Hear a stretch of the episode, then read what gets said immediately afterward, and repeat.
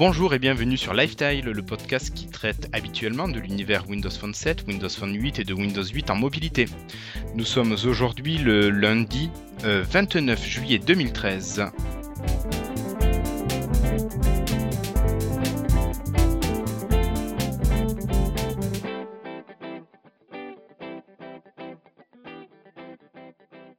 J'ai comme euh, collègue aujourd'hui uniquement Jérémy. Bonjour Jérémy. Salut Guillaume.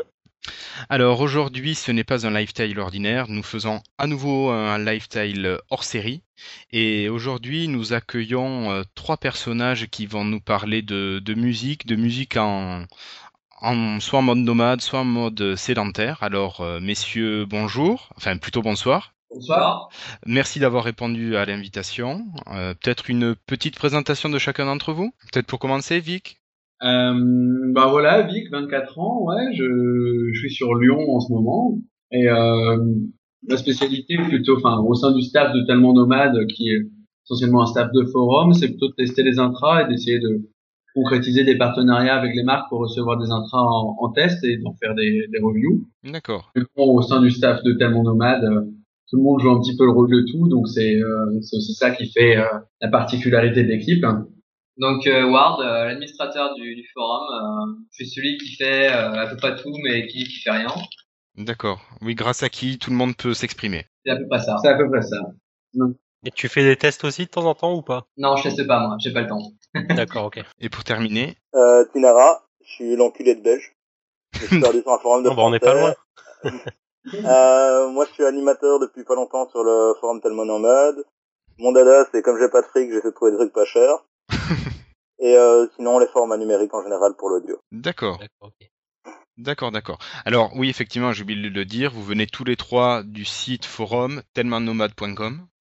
Mhm. Donc on vous remercie d'avoir accepté cette invitation. Et euh, donc aujourd'hui, c'était, on avait envie de partager un petit peu notre notre amour de la musique avec Jérémy et euh, l'envie d'écouter la musique dans de bonnes conditions, que ce soit en mode sédentaire ou en mode nomade. Et donc voilà, il nous fallait des personnes ressources pour nous expliquer un petit peu ce qui se faisait de bien. Et donc on compte sur vous pour répondre euh, euh, aux questions que, que l'on va vous poser, si vous êtes d'accord. Mhm. On fera du mieux qu'on peut. Bon, je vous remercie faut dire aussi que c'était un peu une demande de, bah, de nos auditeurs. Euh, mais bon, Guillaume et moi, on n'avait pas forcément le, côté technique euh, pour bien répondre aux demandes, donc c'est pour ça qu'on a voulu faire appel à vous parce que c'est vrai que bon, moi, je connais un peu votre site depuis pas mal de temps maintenant. Je vais pas dire que j'y vais euh, tous les jours, mais par contre, dès que j'ai un achat euh, à faire, c'est vrai que je vais souvent sur le site pour avoir des conseils sur le forum, etc. Et j'ai toujours été bien conseillé. Ça fait plaisir, merci. C'est quoi ton pseudo sur le forum déjà C'est Moitem, M-O-I-T-E-M. Ah oui, ah d'accord, oui, oui, oui, oui, tout à fait, oui. MP récemment d'ailleurs Oui, oui, j'étais récemment. Ok. Euh, ben messieurs, je vous propose de commencer peut-être par les, les fichiers. Les mmh. fichiers qu'on peut utiliser pour, euh, pour écouter la musique. Euh, alors avec l'ancêtre, presque je dirais, le, le CD. Est-ce qu'on utilise encore du CD, messieurs? En nomade pas, mais en sédentaire, oui. D'accord. En sédentaire, c'est pas qu'on l'utilise. Enfin, moi, en tout cas, me concernant, c'est aujourd'hui considéré comme une archive que je conserve parce que je trouve que l'objet est beau, que l'objet n'a pas à disparaître et qui contient un fichier qui, voilà, se doit d'être individuellement séparé, quoi, et, visible. Bon, le, le, vinyle a un petit peu le même, le même idéal chez moi, mais bon, moi, les couteaux vinyle, j'ai plus de platine depuis 3-4 ans, et puis euh, bon, j'ai jamais trop cherché à en avoir, et puis de ce que je voulais écouter sur vinyle, j'écoutais la peau du cul en neuf. Oui. Et euh, bon, sur les brocantes, le vinyle se trouve euh, assez souvent euh, abîmé, quoi. Et moi, je fais pas partie de ceux qui, qui adorent le grain euh, que procure le vinyle, ce genre de choses. Enfin, bon, j'aime bien l'écoute analogique, comme on dit, hein, c'est sympa, le show, etc. Mais bon, c'est pas non plus une chose essentielle parce que finalement, je sais pas, j'écoute pas le vinyle sur enceinte, moi j'écoute au casque. Donc de toute façon, euh, c'est pas un truc que je vais véritablement chercher sur une restitution euh, sur un fichier. Moi, le fichier, euh, c'est vraiment un, autre intérêt qui me guide vers un type de fichier, quoi. Bah, de mon côté, c'est plutôt l'inverse. J'ai une approche plutôt plutôt vieille école. J'adore la collectionner les vinyles, donc quand je vais justement en, en parfouille, genre de choses de grenier, c'est la chose que je cherche en premier, en négociant évidemment le prix, parce que c'est l'intérêt de la parfouille, quoi. Euh, il y a l'objet effectivement sur le CD et le vinyle. C'est pas forcément le son qui est intéressant. encore le CD, c'est encore utilisable, on va dire. Le vinyle, c'est plutôt effectivement l'objet. Il y a, y a un objet, il y a, y a une forme, il y a, y a une pochette qui est beaucoup plus grosse et beaucoup plus fournie en général qu'on peut l'avoir sur un CD. Et certains CD, par exemple, si on cherche un peu, qui sont vraiment de véritables petites œuvres d'art. Je partirais sur, euh, bon, je vais faire mon fanboy, hein, mais on va encore de fanboy si, si quelqu'un m'écoute. Je dirais Tool, par exemple. Ceux qui regardent les pochettes qui font Tool, c'est des pochettes qui sont recherchées avec des effets particuliers sur la pochette en elle-même. Des lunettes 3D ou des choses comme ça qui n'étaient pas vraiment à la mode, euh, comme, on a, comme on a pu le voir sur des, des simples pochettes. D'accord. Mais il me semble que le, le vinyle revient bien à la mode si je ne me trompe pas. hein. Effectivement, Ouais. ça fait. Ouais. Ça revient à la mode, mais euh, après c'est parce que c'est un peu la mode hipster quoi. Donc tout ce qui est un peu old school revient. Euh, dans pas, on a eu les boombox qui sont revenus à un moment, qui sont transformés en sac. Il y a eu pas mal de modes qui reviennent. Comme le rétro un- gaming de manière plus générale. Tout ce qui est un peu ancien revient entre guillemets. Euh, Mais en, en fait, ce qui est véritablement différent dans la renaissance du vinyle, c'est que les maisons de disques recommencent à produire du vinyle. Et c'est pas finalement de l'activité d'achat-vente comme le rétro gaming le vit, ou comme d'autres, euh, je sais plus ce que tu disais, la Tinara, euh, euh, tu faisais une comparaison avec, avec les boombox de Sony qui sont avec les boombox, c'est pas du tout, Ouais, pas du- c'est pas, c'est pas du tout différent. Enfin, c'est, c'est pas du tout pareil, je veux dire. Les, euh, le vinyle, lui, revit en termes de production pour la maison de disques parce que euh, si en termes de vente, euh, le téléchargement, en fait, euh, ben, fait vraiment pâtir les ventes du CD, le vinyle est un autre produit qui revient, lui, à la mode en termes d'achat neuf, quoi. Et Ouais, certains que Parce que ça, parce que ça fait produit de certains- luxe. non, voilà, tout à fait que c'est la faute des hipsters, oui. C'est, euh, c'est, c'est, c'est exactement ça, quoi. sans vouloir troller. D'accord. Donc nous, pour, euh, on va garder le CD quand même pour écouter de la musique. Le vinyle, quoi qu'on en dise, je suis pas sûr que pour de la musique à haute qualité, on, y- on s'y retrouve. Bah, Non, vois la définition de haute qualité en final, hein, parce que euh, comme Au niveau dit, de la euh, restitution, alors ouais, ça, au niveau de la restitution, c'est pas de la haute qualité le vinyle. voilà. Mais t'as un grain particulier, t'as une- ah oui c'est ça, t'as un grain dans, dans la restitution qui peut grain plaire à beaucoup de gens mais- quoi. Moi, ce que j'ai envie Après, de retrouver voilà. personnellement dans la musique, ça va être euh, de retrouver ce qu'on pourrait entendre quand, si on était devant les musiciens. J'ai une formation de musicien classique à la base, et donc euh, être en concert, être devant un orchestre, euh, quand t'as un orchestre symphonique devant toi qui joue, t'en prends plein les oreilles, ça te fait de la sensation. Et le- là, le vinyle, euh, bon, Non, c'est ni le CD, c'est ni le vinyle, c'est ni le plaque, c'est ni le OGG. C'est pas ça qui donne la sensation d'être en concert. Bon, le fichier, c'est peut-être, je dirais, le dernier point à aborder pour retrouver une restitution qui soit dite réaliste. alors Alors là, euh, enfin, on en parle beaucoup trop tôt. Là, on est beaucoup trop en amont de ce qu'on parle de, de qualité hi-fi.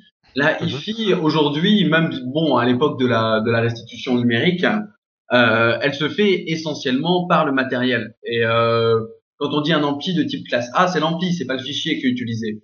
Mhm. Et euh, bon, on parle de CD, on parle de format, on parle de fichier. Il y a quand même une certaine controverse vis-à-vis de la vente et de la revente, de la re-revente du même contenu dit musical, mais sur d'autres types de fichiers, d'autres types de, supports de restitution.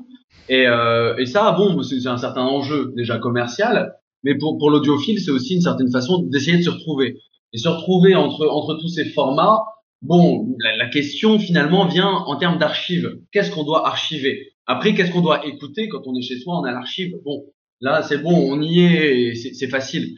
Mhm. L'archive, il se prend à partir soit d'un CD, soit d'un soit d'un soit d'un vinyle, ou soit on l'achète finalement en flac.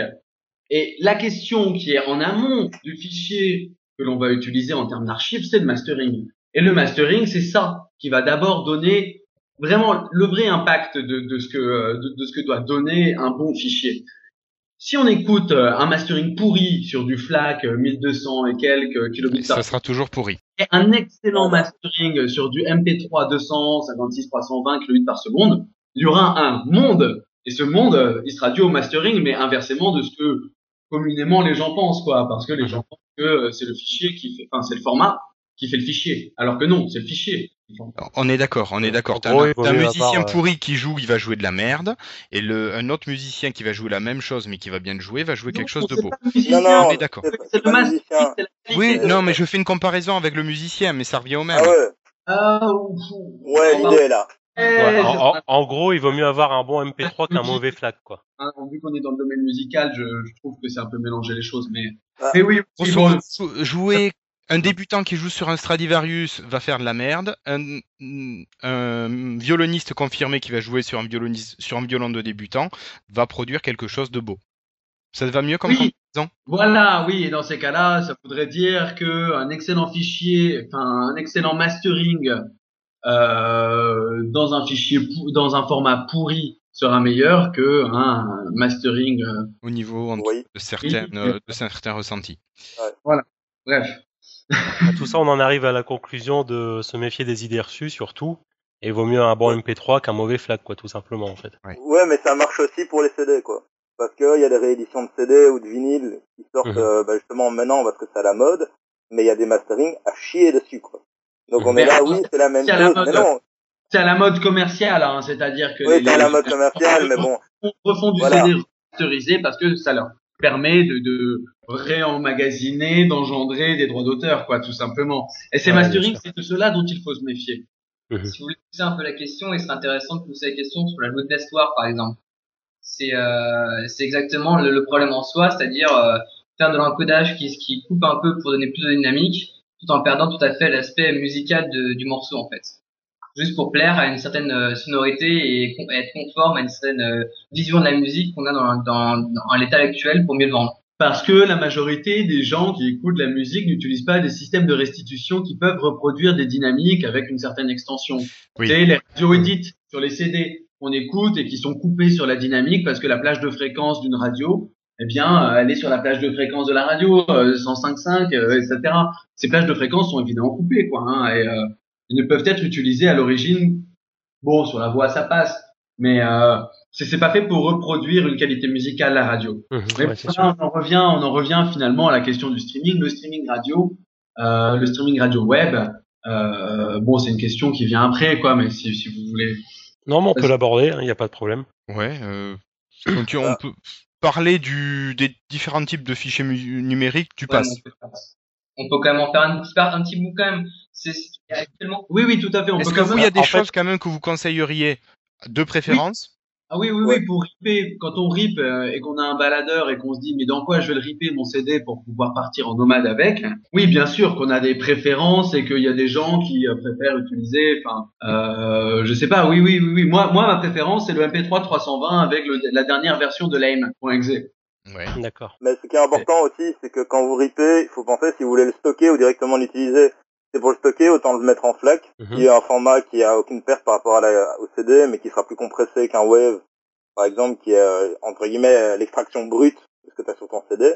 Mais si tu veux l'emporter sur ton baladeur, à moins d'avoir vraiment un truc euh, qui coûte la peau des fesses, en MP3 320 CVR, mais c'est important d'avoir une version à jour de l'EM, par exemple, en tout cas des, des, des encodeurs pour, euh, pour se faire, parce que sinon tu vas avoir de la merde. Mais euh, il faut vraiment réfléchir à qu'est-ce que va être ton utilisation de ton CD quand tu vas le ripper, quoi. Euh, Est-ce que vous conseilleriez un logiciel euh, pour réaliser le RIP en plus du de la partie vraiment euh, compression? Sous Linux, il y a plein de petits trucs qui font bien le boulot, genre euh, SoundJuicer ou Asunder, par exemple, Ouais. qui te permettent de ripper directement en FLAC sans chipoter. Et tu renommes comme tu veux ton dossier, donc le dossier est déjà monté dans, dans le dossier que tu veux, avec la hiérarchie que tu veux. Mhm. Sous Windows, il y a, y a Foobar qui le fait, il y a EAC aussi, qui permettent de faire des bons rips de qualité qui sont à jour. D'accord. Pour le MP3, c'est les LAME qu'il faut, euh, qu'il faut rechercher, quoi. Que ce D'accord. soit sous Linux ou sous, euh, ou sous Windows. Bon, ça me rassure, j'utilise euh, ce qu'il faut. Alors, moi, personnellement, j'utilise un logiciel payant que j'ai acheté en durée limitée qui s'appelle DB PowerAmp et euh, qui, qui, lui, se met à jour automatiquement à partir de toutes les versions de format hein, qui sont utilisées, LAM, Ouais. euh, dernière version de FLAC, etc. Et, euh, et qui permet de, bon, moi, en fait, ce que je fais essentiellement, c'est que je télécharge de la musique en FLAC et qu'ensuite je la compresse en MP3. J'ai quelques CD, mais bon, je trouve que l'aspect du CD doit perdurer, mais euh, mais j'en achète pas essentiellement parce que je trouve que, que le CD coûte trop cher encore aujourd'hui et que je préfère euh, acheter ma musique, euh, la télécharger tout simplement. Ben, euh, on va en reparler après, mais je- le prix d'un CD numérique, enfin d'un album numérique par rapport au prix d'un album physique, je trouve que la différence est vraiment pas pas énorme entre les deux. Tout à Elle est pas énorme, mais ce qu'il faut voir, c'est la rétribution des artistes, enfin, si tu veux chipoter euh, là-dessus. Mais il y a d'autres solutions que simplement euh, que d'acheter le CD. Par exemple, moi, ce que je fais, c'est que je vais à la médiathèque. Je sais pas si vous avez ça aussi en France. C'est une SBL Oui, oui. qui met en location Exactement, C'est exactement ce que je fais, Tina. Je fais, je vais Voilà. Alors euh, là, ce qui est cool, c'est qu'on retrouve un peu l'aspect euh, de digger. Donc vous creusez euh, dans toute votre médiathèque, vous cherchez des trucs que vous voulez. Et euh, pour un prix, enfin chez nous, c'est 20 euros pour 40 CD. Vous les louez euh, durant un mois. Vous pouvez ripper ce qui vous intéresse. Vous avez intérêt. Et si vous n'êtes pas attaché au format CD comme Vic ou comme moi, bah ça vous permet d'avoir des trucs de qualité sans devoir dépenser des milliers de cents, quoi. Moi j'ai fait comme toi, j'avais une médiathèque où j'allais euh, régulièrement prendre des CD, ça me coûtait euh, 7 euros par an. Ouais. Euh, et je finissais par acheter les CD parce que j'aime le j'aime le support, j'aime euh, l'objet. l'objet, ouais. Bah ouais, mais est-ce que t'achetais tous les CD que tu louais?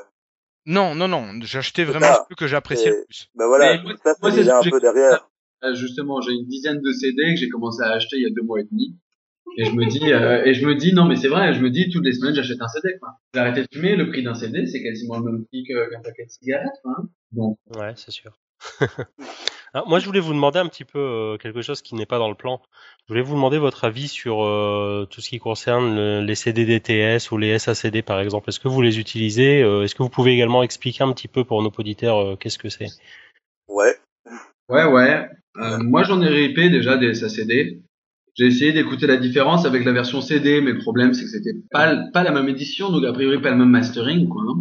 Euh, et a priori, oui, bon, ben, c'est, euh, moi, j'avais trouvé ça un peu plus clair, quoi, à l'époque, c'est-à-dire il y a deux ans et demi, trois ans. Mais le SACD, après, euh, bon, bah, c'est une version du mastering qui est utilisée, qui est choisie par l'ingé son, hein, qui est euh, habituellement, hein, dans, dans la maison de disque, et, et, euh, et qui est, oui, un mastering qui est censé aller plus loin.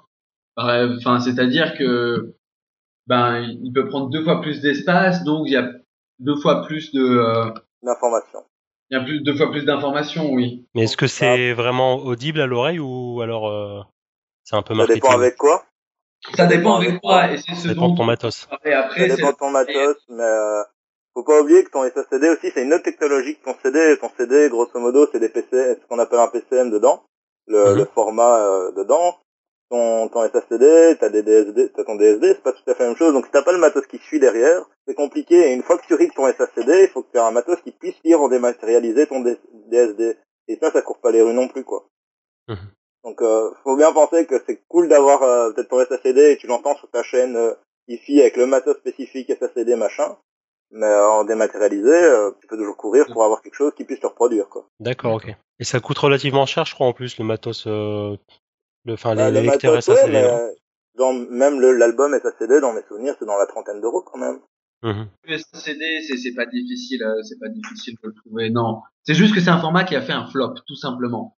Et les maisons d'édition n'ont pas fait de SACD. Enfin, il faut savoir que euh, la véritable révolution qui a été le CD par rapport au vinyle euh, a été. Il y a rien d'autre qui, qui est venu après pour parachever euh, le CD.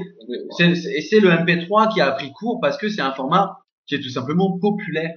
Il est populaire et, euh, et il est gratuit. Et Non. c'est ça. Non. enfin, il est Ça, c'est faux. Ah non, il est pas gratuit, il est Il est propriétaire. pas gratuit, le MP3. Il est propriétaire avec un licensing dur. ne mentons pas, ne mentons pas et soyons, soyons, Il qui le soyons francs. euh, les- En, théorie, il est payant. Ah, sinon, faudrait utiliser Mais- le log Vorbis. Oui, mais quand, quand il est bien fait? Non, non, non, non, Euh, non. Je le format CD a été concrétisé par le téléchargement illégal, tout simplement. C'est pas, euh, c'est, c'est, euh, c'est vrai. C'est vrai, et c'est pour ça que ça fait la révolution. C'est, populaire. Les gens qui branchent leur baladeur MP3 dans la voiture, à la maison, sur les écouteurs pourris, qu'ils ont dans leur iTunes, euh, ils sont pas bêtes, ils l'ont foutu dans leur iTunes Music, ils ont peut-être acheté deux, trois titres sur iTunes Store. Mais de manière générale, euh, non. Le format MP3 est utilisé euh, de façon euh, totalement illégale. quoi. Ça, euh, ça c'est la réalité, quoi. Mhm. Et c'est ça qui a Ouais. permis de populariser le format. Et aujourd'hui, les, les maisons de disques euh, essayent de, de, de rattraper la chose en proposant euh, des formats euh, qui sont euh, vendus par les par les services en ligne. Là, on va en parler. Hein, Cobus, par exemple, qui propose une- qui propose toutes les versions masterisées en 24 bits à partir même du de l'enregistrement initial. Donc euh, oui, non, non, mais c'est ça qui, qui- que que Cobus revendique. Et euh, et ça, c'est un appel d'offres au marché qui est plus ou moins intéressant et que oui, il y a une tranche, il y a beaucoup de personnes, oui, des hifistes qui aiment la musique, mais ça reste une minorité et qui fait son marché là-dessus, oui. Mais bon, ça reste euh, ça reste une minorité quoi. Et le et le CD a été révolu euh, par la gratuité du MP3, quoi. Et les maisons de disques, elles ont un boulot euh, énorme pour rattraper tout le monde parce que euh, parce que ça marche pas, quoi. Les gens vont au Ouais. concert, mais achètent plus les CD. On Ouais, achète- Je, je pense qu'il y a quand même une certaine tranche de la population qui continue à acheter les CD. Bien sûr, oui, il y a toujours une certaine Ouais, tranche de la population, mais c'est inférieur à 50%. De ceux qui écoutent les titres, hein. mais pas, Non, mais par- c'est c'est pas vrai. dans Enfin, pas dans tous les genres. Par exemple, dans le jazz, je pense dans le jazz vocal, euh, il y a une- peut-être une majorité de personnes, oui, qui achètent l'album. Des gens qui vont au concert. Mais, mais euh, quand on dit que le MP3 est populaire, ça a toute sa signification, quoi. Euh, sémantiquement, populaire, oui, c'est le, c'est la majorité de la population qui l'achète. Enfin, qui ne l'achète pas, plutôt, qui le récupère, voilà, télécharge. Ouais, si, non, mais c'est vrai. Enfin, c'est c'est aussi peut-être un, ça se voit peut-être un petit peu plus avec les nouvelles générations. Il y a, enfin, moi, je vois mon petit neveu, par exemple, qui a 12 ans, qui commence à s'intéresser à la musique. Euh, bon, je vais pas dire qu'il connaît pas le CD, mais presque quoi. C'est, il voit que par le MP3 quoi. Ouais. Donc, euh, ouais, je pense que ça, ça sera de plus en plus effectivement. Tu vois, mon petit qui a 5 ans, il met des CD dans la chaîne IFI. Ouais, mais c'est C'est parce que totalement différent et, euh, et c'est une très belle façon de voir les choses et je pense que tu l'as très bien éduqué. C'est sympa de voir ça de, de cette façon-là parce qu'il y a besoin d'un support. Le, Ben, le- le ouais. problème de la musique, c'est aussi de perdre. euh, Enfin, c'est un petit peu comme le voyage, tu vois. Je fais cette analogie en disant que ce qui compte, c'est pas d'arriver, c'est C'est le finalement voyage. le voyage, quoi. Et, euh, et dans le support, euh, il y a aussi toute cette façon de dire, euh, moi, finalement, parfois, j'aimerais faire comme Tinara, d'ailleurs, qui lui utilise un baladeur avec moins de gigas que moi, j'utilise 64 gigas. Tinara, parfois, part, tu pars avec combien de gigas, parfois? J'ai 4 gigas, moi. 4 J'ai entre gigas. 4 et 8 gigas selon les baladeurs que Et j'utilise. ça fait combien d'albums à profiter, quoi? Et c'est cette façon de voir cette chose, cette musique, euh, qui est aussi, euh, qui est aussi très importante, quoi, et qui se perd. Parce que euh, la gratuité de la musique, la, cette, cette satiété qui, qui est finalement euh, sans fin, qui, qui n'y arrive pas, eh bien, euh, On arrive à perdre la, la, la, la valeur de la- d'un album. on, on perd la valeur de l'album, d- d'écouter tout un album complet en disant c'est ça, c'est cette globalité, et, et je vais le réécouter parce que c'est sympa. Enfin, vous voyez ce que je veux dire? Complètement. Ouais, bien sûr, ouais, ouais. Complètement. Mais on peut faire la même analogie avec le, le cinéma ou avec le jeu vidéo. euh, c'est pareil, quoi. euh, quand avec les, le piratage des, des jeux vidéo, il y a certaines personnes qui se retrouvent avec 60-70 jeux, mais finalement elles ne jouent à rien et elles ne vont jamais au bout d'un seul de leurs jeux, quoi. Une forme de consommation qui est massive, quoi. Les salles de Steam, par exemple. Ouais, ouais. Mais c'est vrai que moi, la musique, je la consomme de plus en plus euh, comme ça. C'est-à-dire que je j'écoute, euh, je fais une première écoute d'un album. Parfois, ça me plaît pas toujours, mais je me force à y revenir. Ouais. Et il y a certains albums que je me mets à apprécier comme ça. Je suis assez d'accord avec Ça rentrer dans l'univers de, de l'artiste également. Donc ça demande un- une écoute active, je dirais. C'est ça. Ça demande vraiment de travailler sur l'écoute et de continuer à voir l'album comme une cohérence. Là, il faut pas oublier que d'un côté, il y a des artistes qui ne pensent plus du tout l'album comme ça. Tout à fait. Ils l'album comme une playlist et puis basta, quoi. Donc, Ouais. ça dépend encore des gens qu'on écoute et de, des, des artistes qu'on écoute, quoi. Et les genres musicaux finalement prédéterminent d'une certaine façon la vision de l'écoute que l'on a envie d'avoir. Quoi.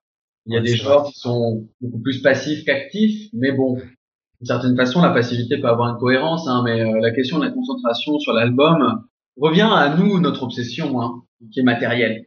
Et, euh, et c'est pas le format. Le matériel, c'est les intra-auriculaires, le casque. euh, Enfin, moi personnellement, c'est intra-auriculaire. Le baladeur, donc la source, euh, avec l'amplification et le DAC qui vont à l'intérieur. Et, euh, et pour moi, ça, c'est ça qui révolutionne.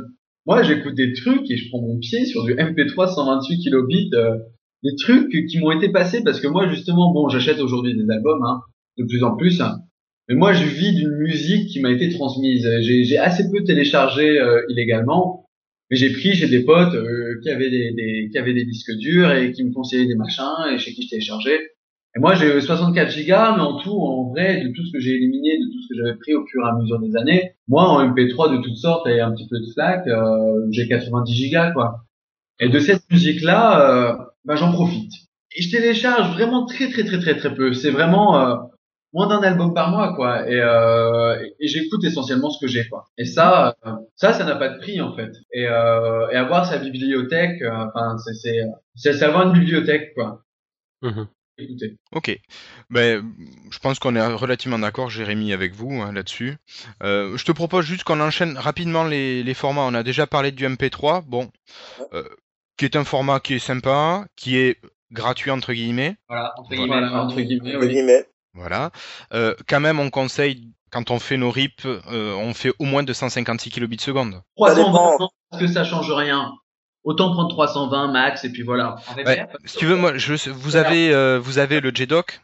Vous avez vu le petit tableau que j'ai mis en image? Euh, attends, je vais voir ça. Hop, attendez, ouais, on doit avoir ça, on descend. Pour m'amuser, euh, c'est Ouais. sur la page 2 ou 3. Pour m'amuser, j'ai pris le dernier album euh, des Ogres de Barbac, Pitocha la- le troisième. Ouais.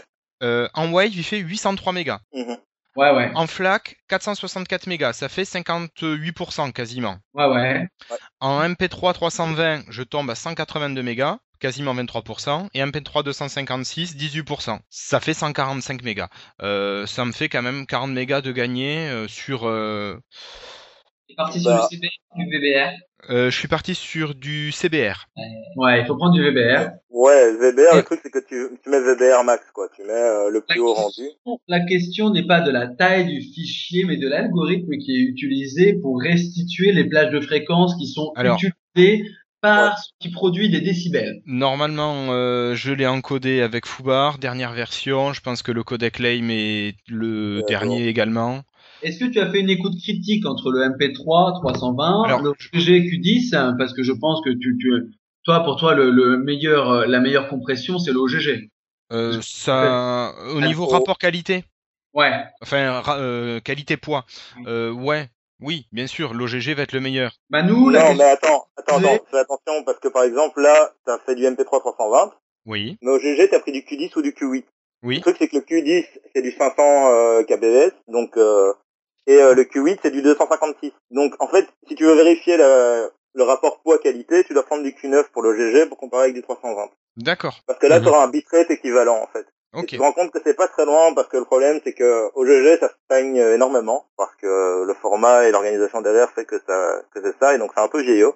Et donc euh, le GG c'est il faut que ça soit bien implémenté pour que t'en ressors euh, ce que tu veux quoi. d'accord. Donc toi, tu me conseilles le Q9 pour comparer à, à bitrate Si équivalent. t'as envie, Ouais, ouais, si ouais. t'as envie d'être exotique, tu peux essayer au puce.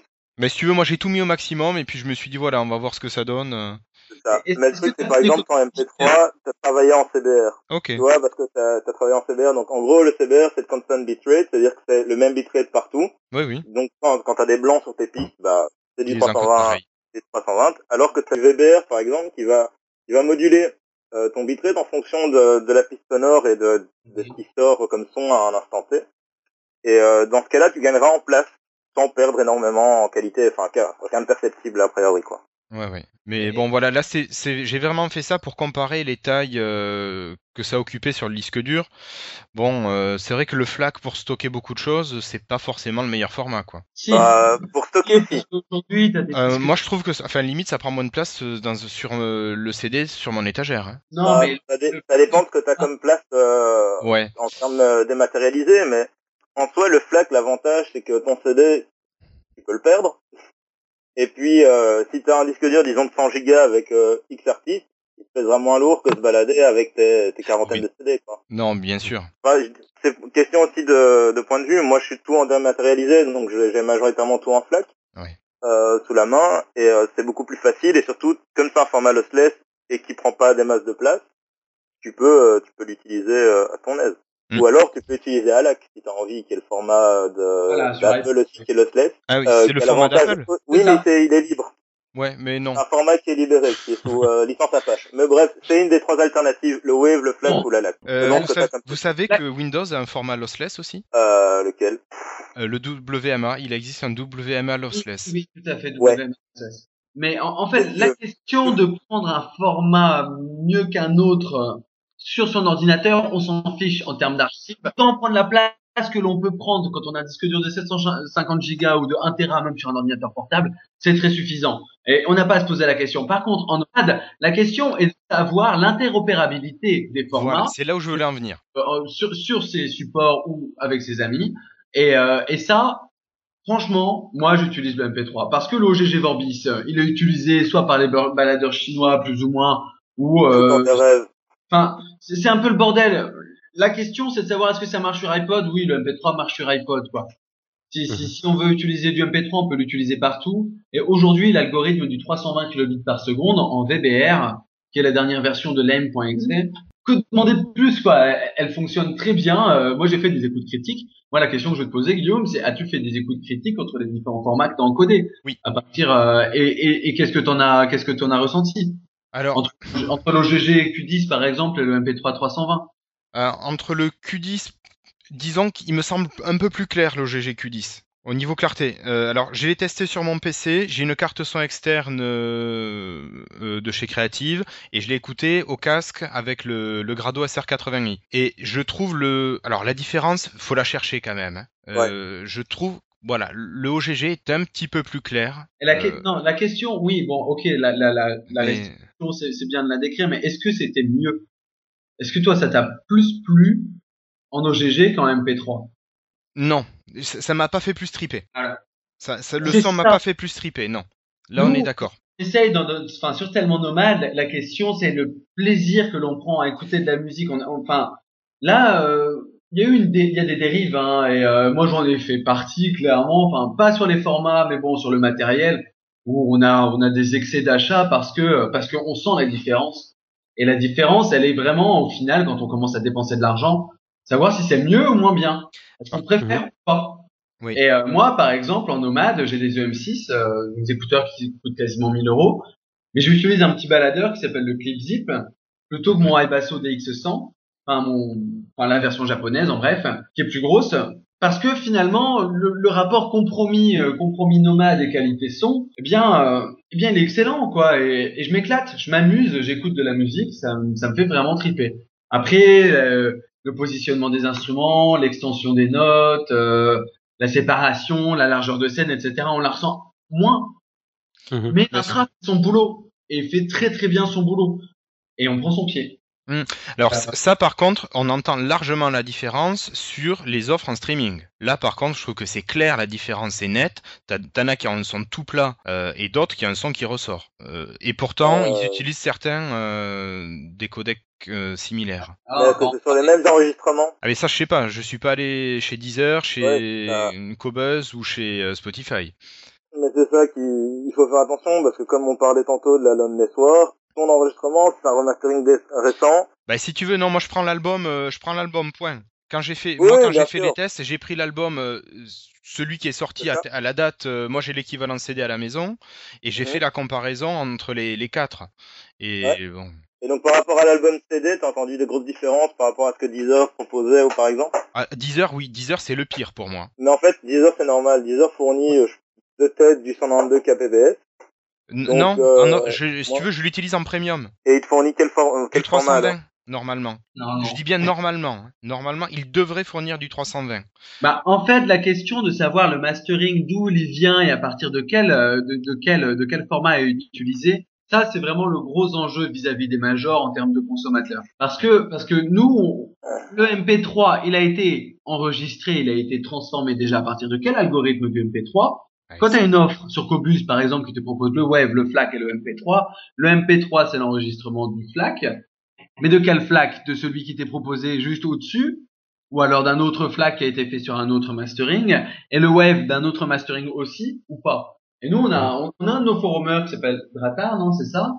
Qui, qui a fait euh, un, un- un très beau papier euh, de 36 pages euh, sur les formats, et notamment sur le format HD et de ce qu'il en résultait et, euh, et de la réalité de ce que c'était. Et euh, c'est véritablement, euh, comment dire, un subterfuge, quoi. Parce Mhm. que euh, parce que le mastering d'une part n'est pas le même, et ensuite d'autre part, la question de la compression du format CD en 48 Hz 44,1 kHz. et de ce qu'il en résultait vraiment en MP3, euh, bon bah il y avait un gouffre quoi. Et ce gouffre, bon bah il s'expliquait par des techniques marketing. Et ça, euh, c'est véritablement fallacieux par rapport à l'idée de, de comment on doit écouter avec quel format quoi, qu'est-ce qu'on doit acheter. À ce même Mhm. titre, sur les sur les les, le problème des offres streaming, on a eu des, des problèmes avec euh, Cobus notamment qui a fait un, un gros problème parce qu'il a- partait de ses euh, de ses MP3 pour recoder en plaque. Sur certains morceaux, il était remarqué que donc du coup il y avait aucune euh, Il y avait, il y avait aucun, aucune plus-value à prendre du FLAC. C'est ça. Dire que ça, tu te faisais Là, arnaquer. c'est de l'arnaque. Clairement, clairement. Dans ce sens-là, c'est de l'arnaque, ouais. Mais après, on fait. sait pas, à qui était la faute. est-ce que c'était Cobus qui avait recodé euh, en mode barbare ou est-ce que c'était les majors qui les avaient floués de manière euh, Exactement. ah, Mais lisez ce papier, on peut vous le partager. Attendez, Euh, je... oui, oui, mais je veux bien que tu me passes le lien, je le mettrai sur le, le billet du blog. Ouais, ça va être intéressant ça. C'est un, c'est un chouette papier, vraiment, par rapport à la musique HD. Mais même, tu disais que tu entendais une différence.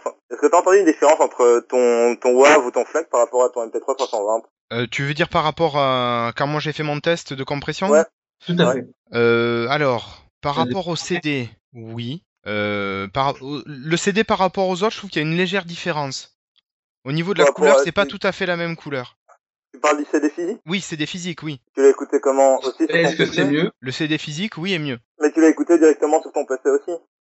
Le CD, alors le CD, je l'ai passé sur le PC et j'ai aussi, alors j'ai fait le, je l'avais déjà écouté sur Shanifi avec casque. Ok. Ouais. Et euh, sur Shanifi avec casque, c'est sûr, il est encore meilleur. Bah là, c'est ton matos qui est derrière le CD qui, qui joue plus que le CD en lui-même. Enfin, Ben oui. le truc en audio, il y a un énorme piège par rapport à la perception de tout, de tout ça. C'est ton cerveau. Oui, Mhm. ben Ton cerveau et sa mémoire auditive, c'est des trous de balles.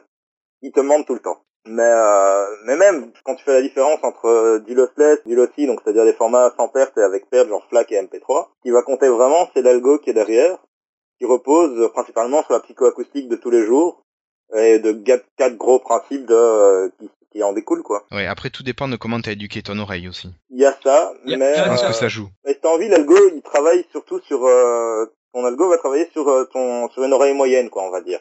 Ouais, oui. Ouais, l'oreille d'un peu monsieur tout le monde, celle qui a un intervalle de, de, de Hz à, enfin de 20 Hz à, à 20 000 kHz, euh, alors qu'il y a des gens qui entendent plus rien euh, à- après 40 Hz et d'autres qui entendent jusqu'à 25 000. Mhm. Ceux qui entendent euh, plus rien après 40 Hz, ils ont du boulot à faire, hein, les pauvres. Bah ça va, c'est juste des basses.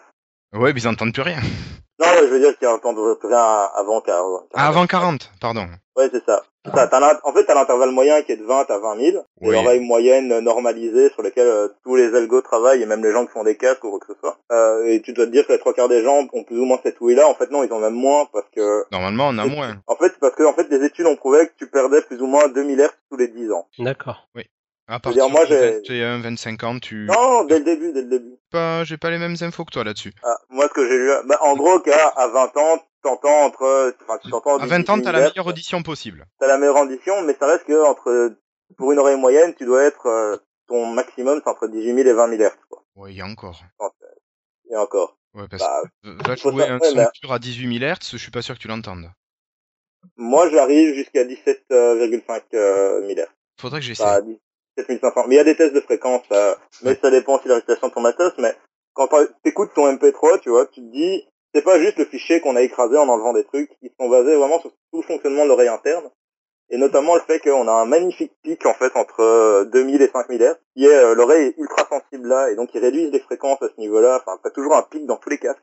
Ouais. Quand tu regardes des graphes de fréquence de tes casques, tu verras toujours un pic euh, vers le bas, enfin, genre un minimum, un minimum local à ce niveau-là, parce que c'est l'oreille, l'oreille est ultra sensible à cet endroit-là. Et euh, t'as d'autres trucs, t'as du masking euh, fréquentiel, donc c'est-à-dire que quand t'as deux fréquences ultra proches, euh, il y en a le signal le moins fort, il pourra pas être entendu en fonction de l'intensité du suivant, quoi. Et donc ça veut dire que ce signal ne sert à rien, donc on le back. C'est ce que les gens entendent le plus, par exemple, dans, dans les pertes, dans les basses, parce que c'est là que l'oreille est, a le plus, entre guillemets, de plage de fréquence où elle entend le mieux, dans les basses plutôt que les aigus, tu vas entendre que quand tu vas passer du FLAC au MP3, il est pas impossible que tu perdes de détails dans les basses à cause de ça. Moi, j'aurais tendance à te dire que c'est plutôt dans les aigus que j'entends les différences. Ouais, oui, mais c'est tout à fait possible aussi. Mais c'est parce que euh, il y a, en gros, euh, t'as as 24 bandes critiques, on va dire, euh, dans ton oreille, et euh, celle des aigus est la plus grande. Donc, euh, c'est entre guillemets là où ton oreille est le moins précis, mais elle perçoit tout aussi bien. Ouais, ouais. C'est juste qu'elle est, qu'elle est, elle est moins précise dans l'ensemble des fréquences entre entre 15 000 et 22 000. Mm, mm. D'accord. Voilà. Ok, bon. Merci donc, pour ces précisions, c'est intéressant. comme quoi, on n'a pas fait ça pour rien. percevoir l'écoute limitée. L'écoute est tout, tout le temps limitée et c'est ce qui fait un petit peu la quête de chacun, c'est de c'est de trouver celle qui euh, bah, celle qui suffit à nos limites. Quoi. Et cette écoute elle est limitée, bon ben déjà de façon matérielle et euh, et software, hein, comme vous comme on en a parlé à partir des formats.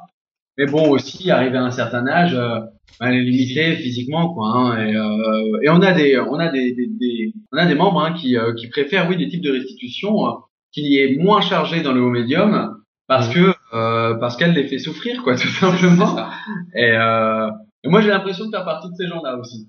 Parce que euh, parce que moi je, je déteste les sons qui qui sont un petit peu comme on dit sibilants c'est-à-dire qui, qui ont euh, l'aigu un petit peu flatté et qui peuvent venir persifler les S dans les voix. D'accord. D'accord. Mais justement, vous nous parlerez peut-être euh, après dans la suite euh, du podcast des différentes euh, signatures sonores des casques pour euh, faire un petit Ouais. peu la.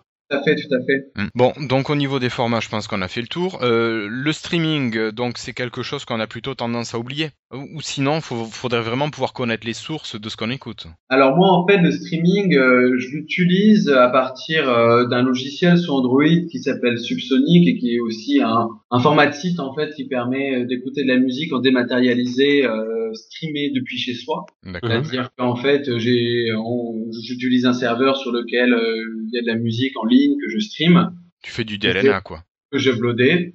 Oui, c'est du DLNA, mais j'utilise pas ce, ce, ce système justement sur Android. Enfin, en tout cas, peut-être que justement le logiciel que j'utilise, qui est une application dédiée qui s'appelle Subsonic, permet de le faire. Oui, c'est, ça doit être du, certainement du DLNA, mais auparavant j'avais un baladeur Sony qui avait une application de DLNA native, Mhm. mais j'ai jamais pu l'essayer.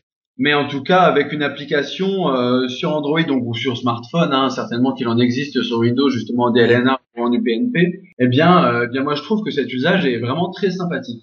Euh, à la maison, euh, sur euh, sur une source sédentaire avec un casque en l'utilisant justement comme source sédentaire, branché sur un DAC, si le Windows Phone peut le faire, avec un DAC qui est branché sur le Windows Phone, qui stream à la maison au Wi-Fi euh, tout ce que l'on utilise euh, à partir euh, d'un serveur euh, qui peut être implanté n'importe où, hein, mais euh, à partir d'un à partir d'un point Wi-Fi tout simplement, comme sur son ordinateur. Mhm. Eh bien ça c'est vraiment euh, l'optimal. D'accord. À ce moment vous avez une connexion. Ouais, mais en fait, là, tu connais toi directement les sources que tu utilises, donc euh, t'es sûr de pas Ouais. te faire avoir.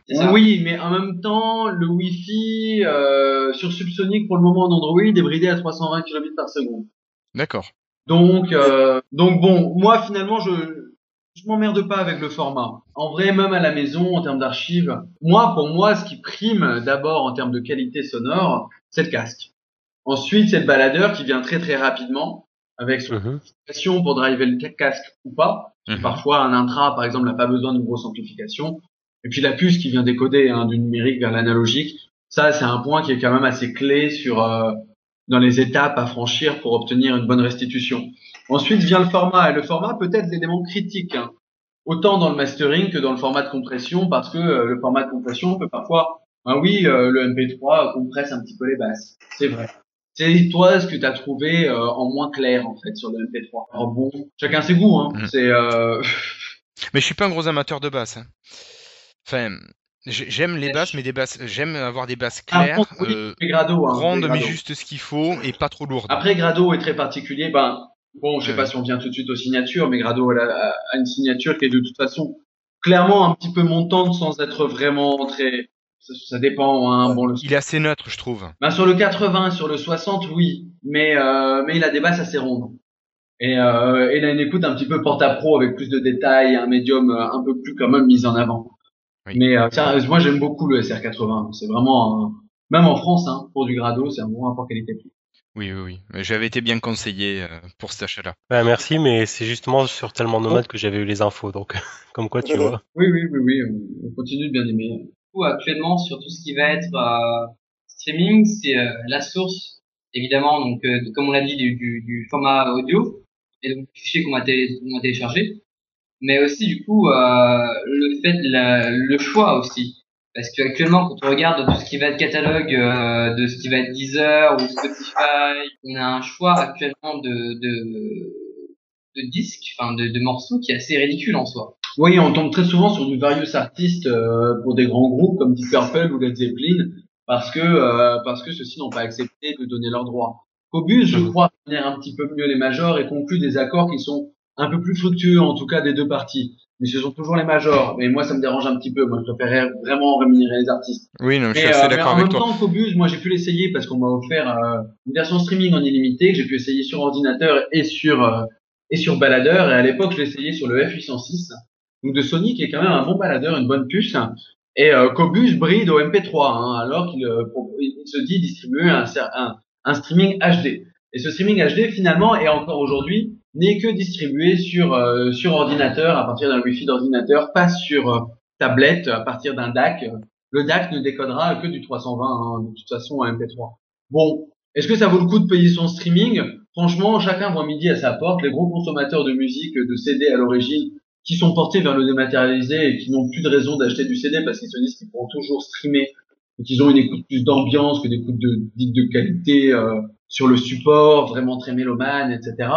Parce que tout, tout le monde est consommateur de musique, hein, sans s'en rendre Mhm. euh, Ouais, ouais, c'est sûr. ah, on n'a pas que des mélomanes qui achètent des CD comme, comme on le faisait auparavant. Hein. Avant, avant le MP3 euh, qui rippait le CD, on avait la cassette qui rippait le vinyle, le CD. Enfin, il y avait des gens qui enregistraient depuis la radio et qui écoutaient de la musique.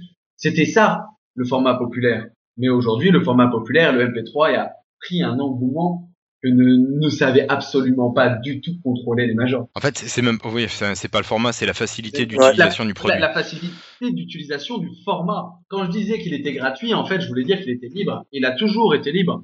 Et le premier baladeur qui Ben, libre, libre pas dans le sens informatique du terme, on va dire. voilà. Légalement, Non, il n'est pas libre, Sa, sa mais compression, il est, en oui. tout cas, enfin, son, son, son algorithme de compression peut être utilisé gratuitement. C'est un, c'est un freeware, mais il n'est pas libre. Utilisateur final. C'est pas, euh, c'est pas, c'est pas un Mm. produit euh, informatique comme euh, un Linux ou ce genre de choses, quoi, où on peut travailler, euh, où on peut travailler le soft. Le MP3, on peut pas travailler le soft. euh, le- L'algorithme, l'algorithme est défini par le concepteur, quoi. Mais, euh, mais ce, ce, ce, euh, C'est enfin, Microsoft qui l'a, je crois. Qui a les droits dessus. Je sais pas. Mais en tout cas, le, le MP3 est communément utilisé sur tous les baladeurs. Et c'est ça qui fait qu'il est populaire. Parce que le baladeur va de la clé USB 128, euh, 128 mégaoctets euh, d'autre temps euh, jusqu'à aujourd'hui n'importe quel iPod. 32 MO, s'il te plaît. 32. Oui, moi j'ai eu du 30 j'ai eu du 8 mégaoctets sur euh, memory, euh, l'an- l'ancêtre de la SD. Parce que le premier baladeur MP3, moi je l'ai eu en, en cinquième. Parce que bon, pour, pour nombreux d'entre nous, c'est des passions qui durent depuis. On arrive à mettre des prix astronomiques aujourd'hui parce qu'on a aussi des marges de progression qui sont euh, sur le nombre d'années divisées, en tout cas clairement marginales. Quoi. Moi, ça fait plus de plus de 12 ans que ça m'intéresse, que ça m'intéresse ce genre de choses. J'ai des baladeurs euh, MP3. J'ai eu un mini disque avant, mais le MP3, en tout cas, moi, je suis euh, depuis. T'as pas eu de baladeur cassette? Oh là Si, là. si, si, j'ai eu le baladeur cassette. Ah, t'as eu le baladeur cassette. Bon. Moi, j'ai eu le baladeur cassette très tard et très peu de temps. Je l'ai eu en 99-2000, même si j'en avais un auparavant, mais qui m'avait été supprimé parce que j'écoutais trop fort. Mais euh, le baladeur cassette, moi, j'en ai racheté un quand j'étais en sixième et je l'ai gardé pendant un an et demi. Puis en cinquième, j'ai demandé à avoir un disque. J'ai économisé anniversaire, Noël, fête, etc. Denier par denier pour m'offrir un mini disque que j'ai gardé euh, deux ans. Et en même temps, je m'étais acheté un baladeur MP3, un baladeur MP3 à moitié euh, qui utilisait justement des euh, l'ancêtre de la SD card euh, qui, qui n'avait pas le petit loquet sur le côté pour la secure digital quoi. C'était la memory euh, la memory card non Je sais comment ça fait. Bref, le MP3 c'est une- enfin, c'est un engouement qui a pas mis énormément de temps pour se mettre en place, mais quand il s'est mis en place, c'est une véritable machine de guerre quoi. Oui, oui, bah ça a libéré de l'utilisation de la musique euh, au niveau numérique. Bah, à tous les niveaux en fait. Bah, moi, moi, pour moi, et d'ailleurs, je vais, je vais faire un mémoire en fait sur ce sujet-là de la dématérialisation et euh, de la propagation de la musique euh, au niveau nomade, mais au niveau sédentaire aussi. Question de la dématérialisation. Et euh, le MP3 est comment dire un pivot véritablement central dans la question euh, ben, du contenu, et du contenant de la musique, quoi. Et si ce contenant n'a pas véritablement vraiment changé en sédentaire, parce qu'on continue à avoir un gros ampli, un gros DAC, un gros truc pour décoder le numérique de ce qui était le CD auparavant en analogique. D'ailleurs, on utilise aujourd'hui des puces de numérique vers analogique qui, à l'origine, étaient utilisées pour faire du CD. Hein. C'était, euh, c'était, bah, on décode du binaire, quoi, hein, tout simplement. Et, euh, et cette question-là, bon, bah, en sédentaire est toujours la même. Hein. Les gens qui utilisent des enceintes, les audiophiles qui sont, il y a beaucoup d'audiophiles qui sont passés du CD au, euh, au MP3. Et encore, moi, j'en connais d'autres, comme mon grand-père, par exemple, qui est passé du vinyle au CD et du CD au dématérialisé en, lui, il utilise de l'AIFF. D'ailleurs, euh, euh, ane- anecdote assez sympa, c'est de se dire au final que euh, même si on avait des rips de CD à CD, qu'on avait de cassette à cassette, là, on a eu quand même des rips de MP3 vers CD. Mhm. Et moi, et moi j'en fais parfois à ma mère, par exemple, qui me demande des CD pour écouter dans sa voiture. Je fais des rips de MP3 vers, euh, vers web. Parce que le web n'est qu'un conteneur, en fait. Et le web est assez trompeur, et c'est pour ça que c'est un format, bon, quand on le fait soi-même, pas de souci. Mais quand on le télécharge, le web est un conteneur, d'un contenant qui peut être importe. Et ça, euh, bon, ben, ça peut être du MP3 128 en web, quoi. Et le web, pouf, il grossit et il devient le conteneur d'un format CD, quoi. Ouais, ouais. Opté Ouais, ouais. pour un album, quoi. Oui, mais on revient toujours. euh, il vaut mieux avoir un bon vieux CD pressé, au moins t'es sûr d'avoir euh, quelque chose. Enfin, sauf s'il a été mal masterisé. Ça. Hein. Ah là là. C'est du mastering. Hein. La presse aujourd'hui sur un CD, c'est du mastering. Et aujourd'hui, la, la, communauté audiophile demande, réclame. Nous, on a un topic aussi sur notre forum contre de ce que parlait Ward tout à l'heure, la loudness war, qui est justement la compression au mastering. Cette compression au mastering a des effets acoustiques qui sont notables sur euh, notamment le bas du spectre. Bon, moi, je, je m'y accommode parce que je me dis que bon, bah, c'est ça la musique, quoi. Après, bon, il y a des trucs que j'apprécie beaucoup plus en live. Mais les bons mastering avec une très bonne chaîne de restitution, un bon baladeur avec un bon DAC, un bon ampli, et puis des très bons écouteurs aussi, le tout qui peuvent revenir très très cher. Bon, certes, mais euh, ce sont des moments de, de jouissance euh, musicale Personnel. et personnelle et très individualistes qui peuvent venir au couple et au porte-monnaie. Clairement. Ça c'est clair.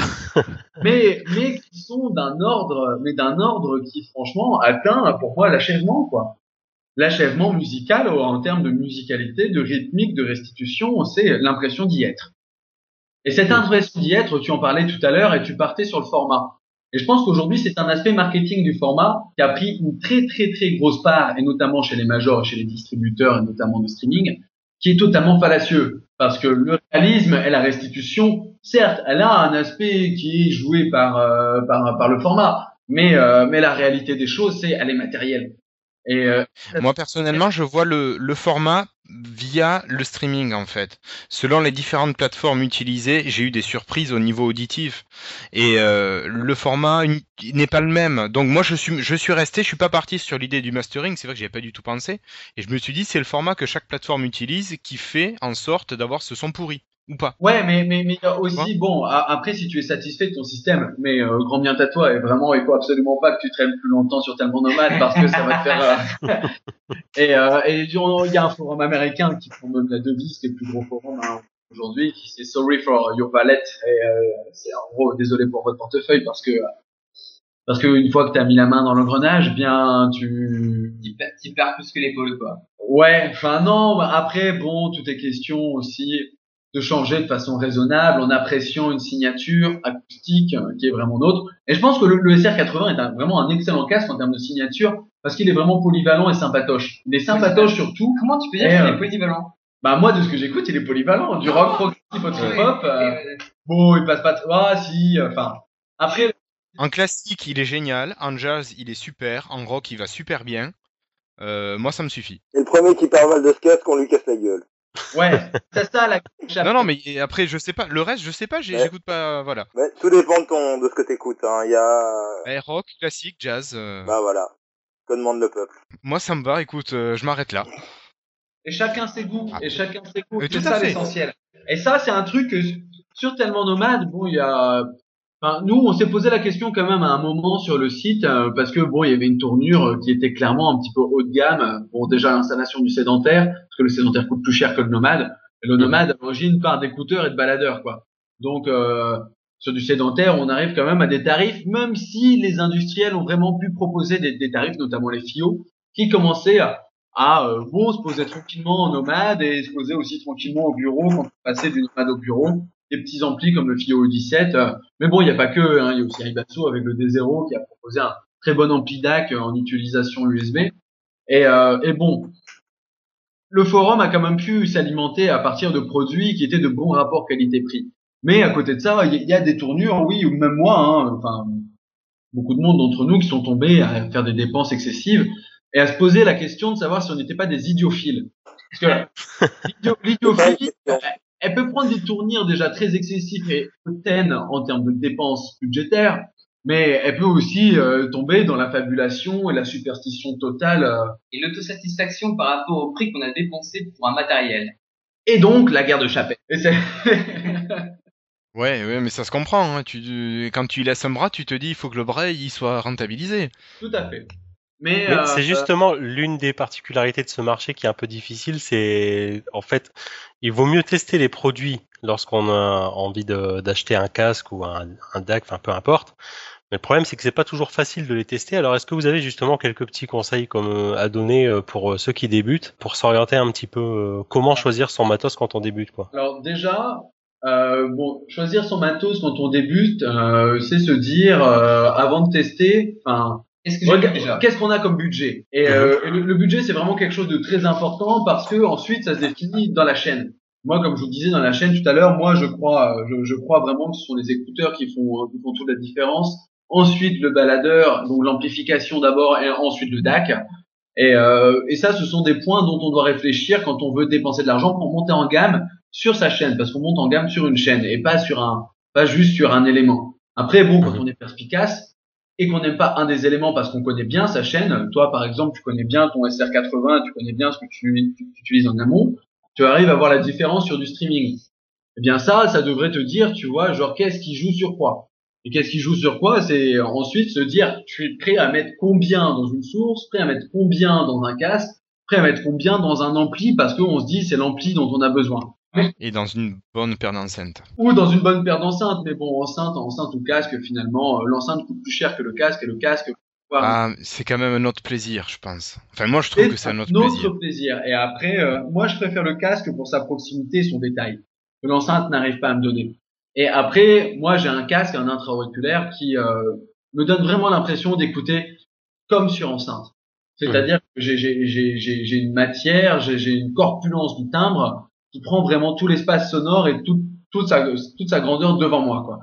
Et ça, euh, ça, ce sont justement des choses que bien, bien peu de monde connaissent. Et moi, j'ai fait essayer à beaucoup d'amis qui ont été totalement sidérés par la possibilité que ça puisse sonner comme ça, quoi. Parce que, Ah oui, parce que moi, les intra-auriculaires, c'est ceux généralement fournis avec le matériel que t'achètes, Ah, donc ah. les trucs qui valent Ouais. rien. alors là, c'est un autre monde, Et- quoi. hein. C'est un autre monde. Et euh, non, c'est un autre monde parce qu'en fait, un, un, un très bon intra-auriculaire sonne comme un casque, comme un très bon casque, un casque qui vaut 800 euros.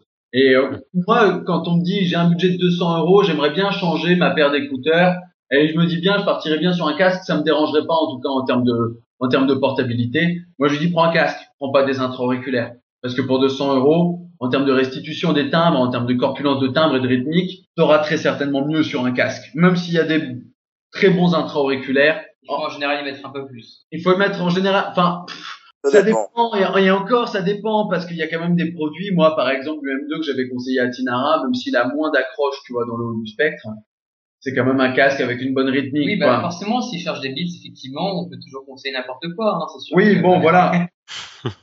mais euh, euh, mais d'abord la question, elle se fait en termes de budget et puis euh, être dans la communauté TN. Le forum, c'est quand même un espace relativement convivial où on sait d'où on vient et on sait où on va. Enfin non, justement, on sait pas du tout où on va. On sait d'où on vient en tout cas et en, sa- en sachant d'où on vient, on peut se dire est-ce qu'il y a des gens qui viennent de la même ville que moi et on organise des bistrots, des meetings où on se retrouve à 4, 5, 6, 11, 10, 11, 10, 18 d'ailleurs, je crois, pour Paris, c'est ça, non? 18 pour Paris, oui, où justement on teste le matos de tout le monde, quoi. Et Et alors ça- en Belgique, est-ce qu'il y en a des, des bistrots d'organisés Ouais. Des gens, des gens, Il y a des notamment gens. Clara qui est justement avec vous, là, euh, Bah, en Belgique, euh, pour le moment, il n'y a rien qui a pu se faire.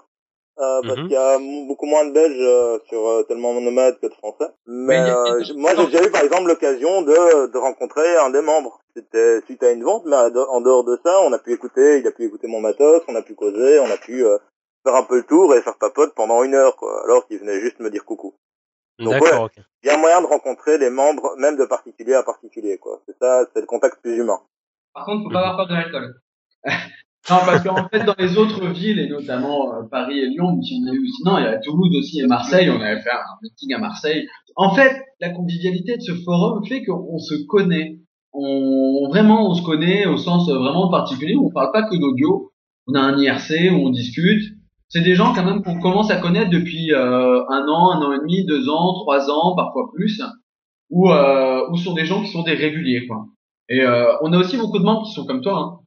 Euh, Jérémy, non, c'est ça? Non, pas Oui, Jérémy. C'est ça, ouais.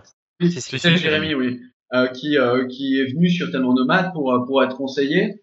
Et on essaye de préserver cette ambiance, cette convivialité, même si bon, c'est c'est pas un truc qui est facile parce que euh, il y a des enjeux déjà. Euh, c'est mettre de l'argent dans du matos qui peut pas nécessairement plaire. Mhm. Et euh, donc, euh, bah, il faut bien conseiller, quoi, parce qu'il y a des gens qui sont déçus, qui achètent des choses. On a eu des gens qui sont revenus en achetant un truc qu'on leur avait pas conseillé, justement, au contraire, et qui revenaient se plaindre et qui limite nous disaient, euh, ouais, ben, ben vous m'avez mal conseillé. Bon, ben nous on a dû revenir en disant, ben non, regarde, euh, en postant des, des, des en, en, citant des postes que nous on avait dit, non, t'avais pas dit de prendre ça, on t'avait dit de prendre ça. Mhm. Et on a Ouais. vu des gens qui au contraire sont revenus et qui nous ont dit qu'ils étaient très contents euh, d'avoir été conseillés de cette façon-là. Et qui reviennent régulièrement d'ailleurs euh, en mode euh, je veux upgrade. Ouais. Je veux. et Eh de- oui. Ça c'est la pathologie TN. Mais concrètement, ouais. Si on veut, si on veut tester du matériel, le plus simple c'est soit d'aller en magasin en essayant. Non, le plus simple c'est de rencontrer des membres et, ou, ou d'aller en magasin parce que les membres où tu te trouves à Paris, Lyon, même Dijon, hein, Dijon, Limoges, on a des membres qui peuvent te faire essayer, tu vois, genre par exemple à Limoges, on ne pourrait pas, mais il y a euh, Walkman, euh, enfin Moonwalk, il faudrait essayer des Weston 4, tu vois, des intras relativement haut de gamme, euh, qui sont cla- carrément haut de gamme, et, euh, et qui sont sympas, tu vois, et c'est et c'est pas juste l'affaire de faire un échange commercial, même si clairement hein, c'est tout ce qui est plus propice. hein. Mais euh, moi j'y ai assisté à plusieurs. Hein. Moi j'ai fait les meetings. Euh, hormis Toulouse, j'ai fait tous les meetings. Paris, Lyon, Marseille. C'est vraiment très chouette. Hein. Ça vaut vraiment le coup de venir. Et notamment, c'est ouvert à tout le monde, sans vouloir faire de la pub. Hein.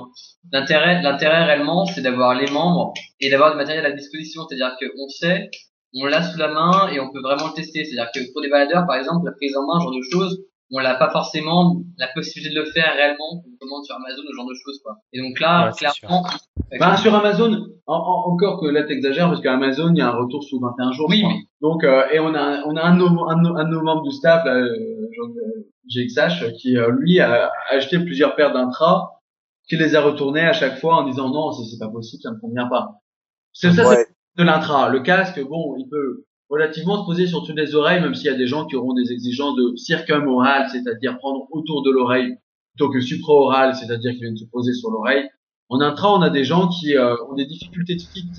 Le fit, c'est-à-dire que euh, l'intra, euh, bien, il se pose dans l'oreille, mais il n'a pas la même perméabilité, euh, la même obturation que d'une oreille par rapport à l'autre. Mhm. Et, euh, et bon, ça entraîne quand même une sorte de gêne, hein, déséquilibre euh, vis-à-vis du son. Mais euh, mais l'intra aujourd'hui, enfin moi je suis défenseur d'intra parce que je suis testeur intra.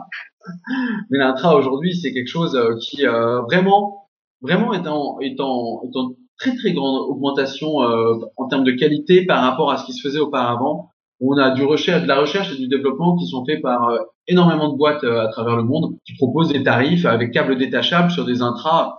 Le problème des intras, les gens disaient auparavant, même de, de, de, de satellites, hein, c'était que le câble n'était pas détachable. Quoi. Et, euh, et ça aujourd'hui, euh, c'est plus un argument, quoi, parce que euh, un intra, il peut se garder pendant des années avec le câble qui est détachable. Mhm. Bon, ben, on a un peu dévié du, du plan. Ah, Je sais pas, je sais plus où on en est. Bon, on en est au casque. Donc là, tu as parlé des intras, on a parlé du grado. On va, on va continuer sur les casques. Ensuite, on repassera sur, euh, sur les lecteurs et on mettra un DAC entre les deux s'il y a besoin. Bien sûr. Va. Donc au niveau des casques, bon, moi j'ai un grado.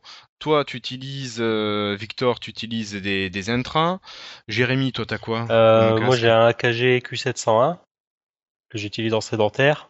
Mhm. Et j'ai gagné un Sennheiser, euh, alors j'ai plus la référence, je crois que c'est un MMX 450 que j'ai gagné euh, sur un jeu et que j'utilise en nomade. Un casque Bluetooth. Ouais, c'est ça. Ouais. D'accord. Et vous, alors, euh, qu'est-ce que vous conseillez euh, Soit en fonction des types de musique, soit euh, peut-être plus. euh, Enfin non, j'allais dire mélomane. Je pense qu'on est tous à notre façon ici. Bah, D'abord en termes d'usage, en termes de portabilité et, euh, et en termes d'isolation et de confort. et de confort. Plusieurs critères, après à chacun de, de, de les mettre en avant. Quoi. un, un de nos membres a fait notamment un, un bon comparatif, euh, un beau tableau comparatif notamment de des, des baladeurs en trait de gamme qui prenaient en compte plusieurs critères, fixage. Ah non, non, non, en termes de casque, tu veux dire, de baladeur. pardon, de Et il a une vingtaine de casques qu'il a pu essayer. GXH, toujours le même membre, hein, qui a essayé beaucoup d'intras, euh, qui est un de nos staffers et qui, euh, qui a fait un comparatif qui est assez, euh, assez C'est énorme. assez, assez bon sur euh, l'en- enfin, je dirais l'entrée moyenne de gamme sur tout ce qui est casque, c'est-à-dire euh, 400 euros. Voilà, c'est un peu c'est un peu exagéré, mais ça va de 50 à, à 400 euros. Donc du coup, dans ces critères, on avait le confort, l'isolation, euh, le son évidemment, euh, et notamment, je crois, euh, la, la construction. C'est-à-dire que la possibilité de résistance aussi au choc. Sur ce point-là, on a des modèles notamment qui sont relativement connus, comme le G25, qui est totalement indestructible. Et d'autres comme le, euh, comme le Focal Spirit One, qui, Qui a, a eu des problèmes de euh, construction, de construction sur euh, deux, trois générations. C'est ça. Mais qui a fini par les, par les, Hmm. Par les corriger d'ailleurs. Plus ou moins, on sait pas trop encore pour le pas moment. le problème, c'est qu'il y a tellement de versions différentes qui circulent qu'on sait jamais Voilà, c'est ça, quoi. Le HD25, il est, il est sorti il y a combien de temps? Parce que j'ai l'impression que ça fait des siècles que j'en entends parler. Je sais pas, il y La a première 25 version. Non, il n'y a pas 25 ans. Et les différentes versions, ça- non, il n'y a pas de différentes versions. Il y a, euh, enfin, si, il y a différentes versions, mais c'est pas par rapport à la date. C'est par rapport au, au casque en lui-même, c'est-à-dire que les versions qui seront en 80 ohms, je crois, et d'autres qui Mhm. seront en 600 ohms, et d'autres qui seront avec, avec le câble spiralé, d'autres qui sont avec packaging et sans packaging, et c'est ce qui fait les différences entre le HD25, HD25 SP, HD25 C, HD25 1, 2, euh, notre classique, et ainsi de suite. D'accord. Les différentes versions ne sont pas euh, ne sont pas dues euh, à une question historique, mais plutôt à une question de version euh, physique réellement parlant. À ce point-là, d'ailleurs, euh, éviter de prendre les versions SP, c'est totalement dégueulasse pour le P. C'est bah, c'est pas du tout les mêmes. En fait, c'est pas les mêmes drivers qui sont utilisés entre C'est la version SP et la version HD25 euh, 1, 2, 1 2 quoi, Mark Classique. 2, quoi. D'accord, ok. Le SP étant en fait une version de la, la 1.2 euh, sur tous les points, c'est-à-dire construction, ce qui est parfait pour H25, ce qui est son point fort. Et, et- En fait, sur le site des numériques, il y a un petit truc avec les quatre versions du HD25. D'accord. Alors Voilà. nous les numériques, on n'est pas trop amis parce que euh, niveau test audio, on voit un peu de tout et n'importe quoi, de notre point de vue en tout cas. Euh, après, euh, c'est toujours chacun midi à sa porte. Hein, euh, Bon, on a la- en gros, on a l'impression qu'ils testent leur casque euh, sur. Euh, un, un truc de fréquence quoi. ils ne font pas l'oreille, quoi. Hmm. Ah bon, Ouais. c'est quand même un truc euh, qui, bah, qui prend du temps, qui nécessite euh, énormément de temps sur l'écoute. Mais bon, ça enfin, c'est pas légitime tout de même de publier un casque sur la réponse en fréquence et sur son taux de distorsion, quoi. C'est ça. C'est une lecture analytique ne se fait pas seulement sur des graphes. Lecture analytique. Oui, non, mais on est d'accord. Ouais, ils ont un peu le même principe pour euh, tout ce qui est téléviseur, etc. Donc, euh, Exactement. C'est c'est toujours pratique d'avoir euh, une courbe qui est diffusée, même si ce sont pas les seuls. Mais bon, en termes de francophonie, quand même, bon, ils sont les seuls à publier des courbes. On leur doit bien ça, mais euh, Pour le reste, on vient voir tellement de on nomades. va être chauvin sur ce genre Pour l'émotion, on vient voir tellement nomade. Voilà.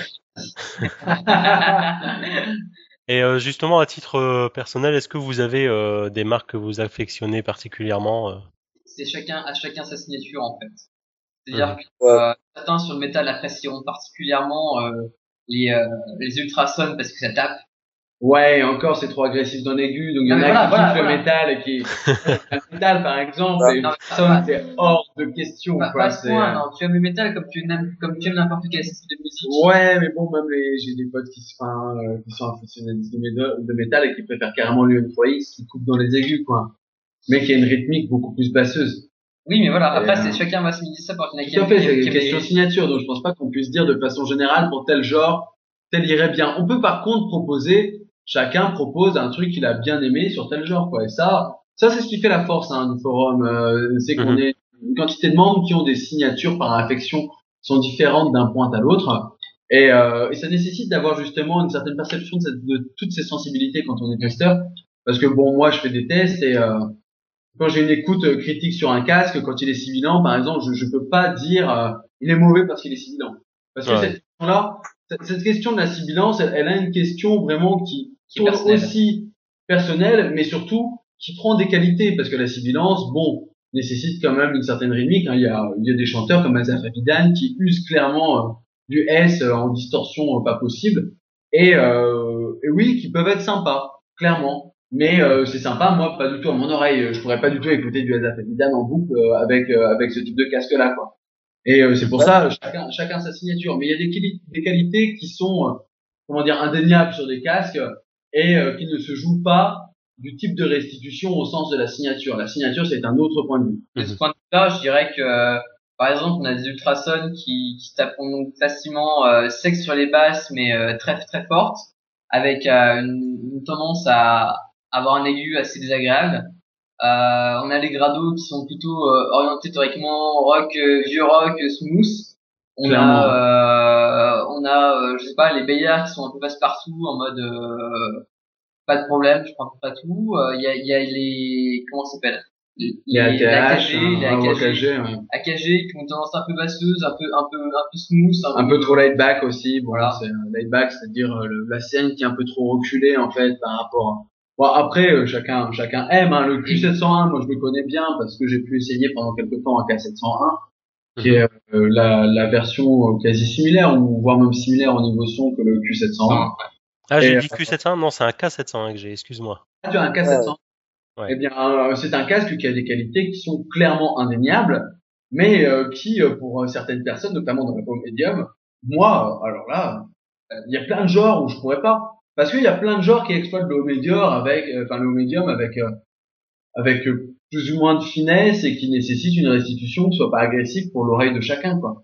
Par exemple, actuellement, on a sur le marché français qui c'est le sortir plus ou moins, c'est ATH qui est plutôt orienté théoriquement à la base en tout cas sur une, euh, Une signature montante. Hein, une signature montante qui qui est parfaite pour de la J-pop par exemple, qui convient du coup tout pas au marché français en Pas trop, voilà. trop, voilà et qui- Parce qu'en fait, il y a des signatures aussi. Il y a certains constructeurs qui se le revendiquent, euh, mais qui ont des signatures qui sont euh, vis-à-vis de leur pays et vis-à-vis de comment l'oreille sonne. Et on a des signatures qui sont, il y a des reviewers qui sont lus sur Headfile, qui sont des reviewers asiatiques, qui ont euh, une certaine idée de, de la signature qui leur plaise. Et cette Mhm. certaine idée de la signature qui leur plaise transparaissent aussi vis-à-vis des qualités de restitution du casque. Et c'est pour ça que c'est assez difficile hein, quand même de différencier, de discerner la qualité euh, vraiment intrinsèque d'un casque par rapport à sa signature. Mhm. Mais bon, un, testeur aura toujours plus ou moins en filigrane euh, une certaine préférence pour la signature qui l'affecte plus que pour les qualités. Et euh, c'est pour ça qu'on a, quand on lit des reviews asiatiques ou des reviews américaines, par exemple, les Américains, bon, sont communément appréciant euh, les euh, signatures en V, alors que les Asiatiques ont des signatures plutôt montantes avec des basses sèches. Mais euh, bon, on tombe sur des cas hors normes, évidemment, parce que hors norme, c'est pas comme si c'était une norme. Donc, par exemple, en France, bon, il y a une signature qui est plutôt portée sur le médium. Et euh, euh, bon, c'est euh, Signature en V, tu peux préciser un peu ce que c'est pour ceux qui... Des grosses basses, des médiums légers, des aigus forts. Alors, Ouais, c'est ça, ouais. Nara, vas-y. tu n'as vas-y. Hein. Ouais, bah c'est ça, c'est en gros si t'as envie, tu, tu prends ton spectre, t'as tes médiums au milieu et donc t'as la signature en V avec les basses et les aigus qui sont mis en avant et euh, les médiums légèrement en retrait. Légèrement à beaucoup en retrait selon euh, selon les casques. Et en fait, voilà, cette signature, euh, elle est communément appelée américaine parce qu'il y a une certaine bosse dans le bas médium et, et, et- dans le grave qui font que la- le, le casque euh, va euh, sur un bon casque. La question de la signature, et c'est justement là la différence avec les qualités, quand les instruments sont bien séparés, une signature en V n'est pas un problème. Même si la basse prend plus de place et plus de décibels que le médium, eh bien, c'est pas un souci à partir du moment où c'est bien séparé. Ça, c'est une Mhm. bonne signature à l'américaine, par exemple. Mais euh, quand on dit un casque basseux, il y a des gens qui vont tout de suite dire que c'est rédhibitoire les basses, parce qu'ils n'entendent pas des basses qui, euh, qui vont se profiler de bonne façon vis-à-vis de la séparation des instruments et de leur extension et leur profondeur. Mais Ouais. ça, justement, ensuite, quand on a commencé à goûter une certaine qualité, c'est-à-dire la séparation des instruments qui pour moi est une des bases, ou euh, même aujourd'hui on trouve sur des écouteurs des, des intras à 40, ou même des casques hein, à 70 euros, où je trouve que justement dans le marché de l'entrée de gamme, l'intra match un peu mieux que le casque, parce que l'intra joue sur du transducteur à un mature équilibré. Et ces transducteurs-là ont une bonne séparation intrinsèquement. C'est une, c'est une de leurs qualités. Même si en termes de restitution, bon, ils sont pas très justes hein, par rapport à un transducteur dynamique, clairement. Mais ils ont une séparation. Et cette séparation, à partir du moment où on l'a, c'est là où on peut commencer à se poser la question de la signature de ce que l'on préfère. Et euh, quand on essaye d'orienter les membres qui débutent complètement, qui arrivent en disant voilà, moi j'ai cassé mes écouteurs que j'avais achetés à la Fnac à 40 euros, c'était des intras, j'aimerais monter en gamme, mon budget c'est 120, 130 euros.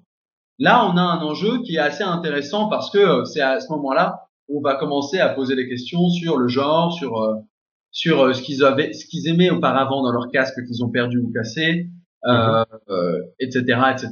Quoi. En fait, la question primordiale, plus loin que le genre musical que la personne écoute, c'est qu'est-ce qui, sur quoi tu te focalises quand tu écoutes ton casque, quoi?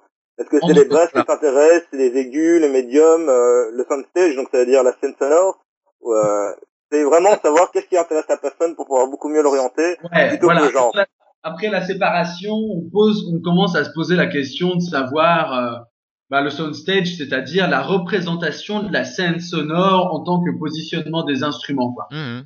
Et, euh, et ce soundstage là, euh, parfois elle est réaliste, parfois elle l'est pas, et quand il l'est pas, ça veut pas dire que c'est moins bien. Et c'est Mhm. ça qui est très intéressant dans le cast. Mais ça, que- par contre, ça va quand même vachement dépendre aussi du, du mastering et du mixage à la base. Ouais. ça dépend aussi Ouais. de ça, mais t'as des casques qui profondément ont un soundstage, par exemple, très resserré. Euh, ou qui ont euh, une tendance, euh, par exemple, à mettre les basses en avant. Moi, je pense au Weston UM2 que j'ai eu. Euh, et ben, même avec des, des bons mastering, le batteur, il fait 30 mètres. Le batteur, il a ses bras d'un bout à l'autre de la scène. D'accord. Il y a des gens qui aiment ça, il y a Voilà. des gens qui aiment pas. Moi, par exemple, ça me faisait chier. Ouais, je comprends. parce que euh, j'avais de la batterie partout, mais il y a des gens qui kiffent ça à crever. Et, euh, et, et ce positionnement des instruments, enfin pour moi c'est c'est c'est- cette scène sonore, euh, quelconque soit l'enregistrement, au final, il sera limité par d'abord le casque, ensuite l'ampli et enfin le DAC. L'ampli il Mhm. permet la présence, il permet le positionnement dans la longueur et dans la largeur. Véritablement, c'est lui qui ouvre la scène. Mais il ouvre la scène relativement à ce que le casque peut faire. Et le sûr. casque, le positionnement qu'il va avoir, c'est-à-dire ben, la proximité ou non des instruments, c'est-à-dire la position de euh, de, de, de l'auditeur vis-à-vis de la scène, Mhm. l'amplification et le DAC, ils, ils- ils auront une certaine limite de toute façon au bout d'un moment. Et, euh, et c'est là où on va commencer à poser la question de savoir un intra ou un casque nomade à 70%, mais 30% sédentaire, qu'est-ce que ça vaut? Est-ce que ça vaut que j'ai un casque ouvert ou pas? Euh, Beaucoup de gens diront non, tu vois. Et, euh, et ensuite, euh, si je suis sédentaire, dans ces cas-là, je prends quoi? Je peux me permettre de prendre un casque ouvert. Et si j'ai des enfants, est-ce que les enfants, euh, ça va Tu pas les la porte. écouter la musique? Voilà. Est-ce que je peux avoir une pièce Nous, on a, on a un de nos membres qui a un très bon casque Audio Technica, qui est monté en gamme assez rapidement et euh, qui veut absolument un casque sédentaire, haut de gamme, cirque moral, relativement imposant et qui nécessite quand même une certaine amplification. Mais pour du sédentaire et que pour du sédentaire, c'est un casque qui est impossible à prendre en nomade. Et pourtant, il est fermé. Moi, j'ai eu une version qui, enfin, bien inférieure, mais de la même construction, qui était le euh, A900 de ATH, l'Audio Technica, quoi. Eh bien, j'ai essayé de le prendre en nomade avec euh, avec les spatules qui sont posées sur le haut et qui gigotent quand on bouge. C'est tout bonnement impossible, quoi.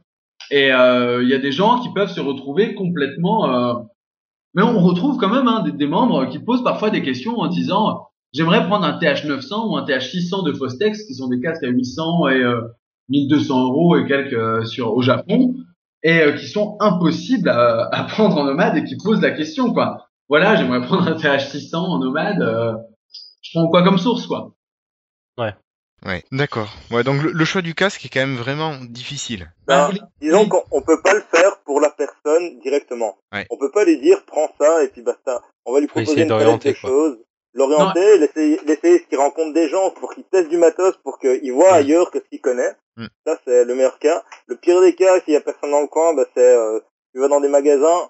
Moi je conseillerais plutôt les magasins ici. Il y en a quelques-uns à gauche à droite qui proposent des chouettes casques à écouter. Si c'est pour du nomade, tu peux toujours te faire la Fnac. Il y a certaines Fnac qui proposent de brancher son propre système audio dessus, mais faut garder en tête que le casque, il a dû passer par je sais pas combien de personnes avant et qu'il est probablement défoncé. Mm. Donc euh, voilà, il faut tout prendre en compte.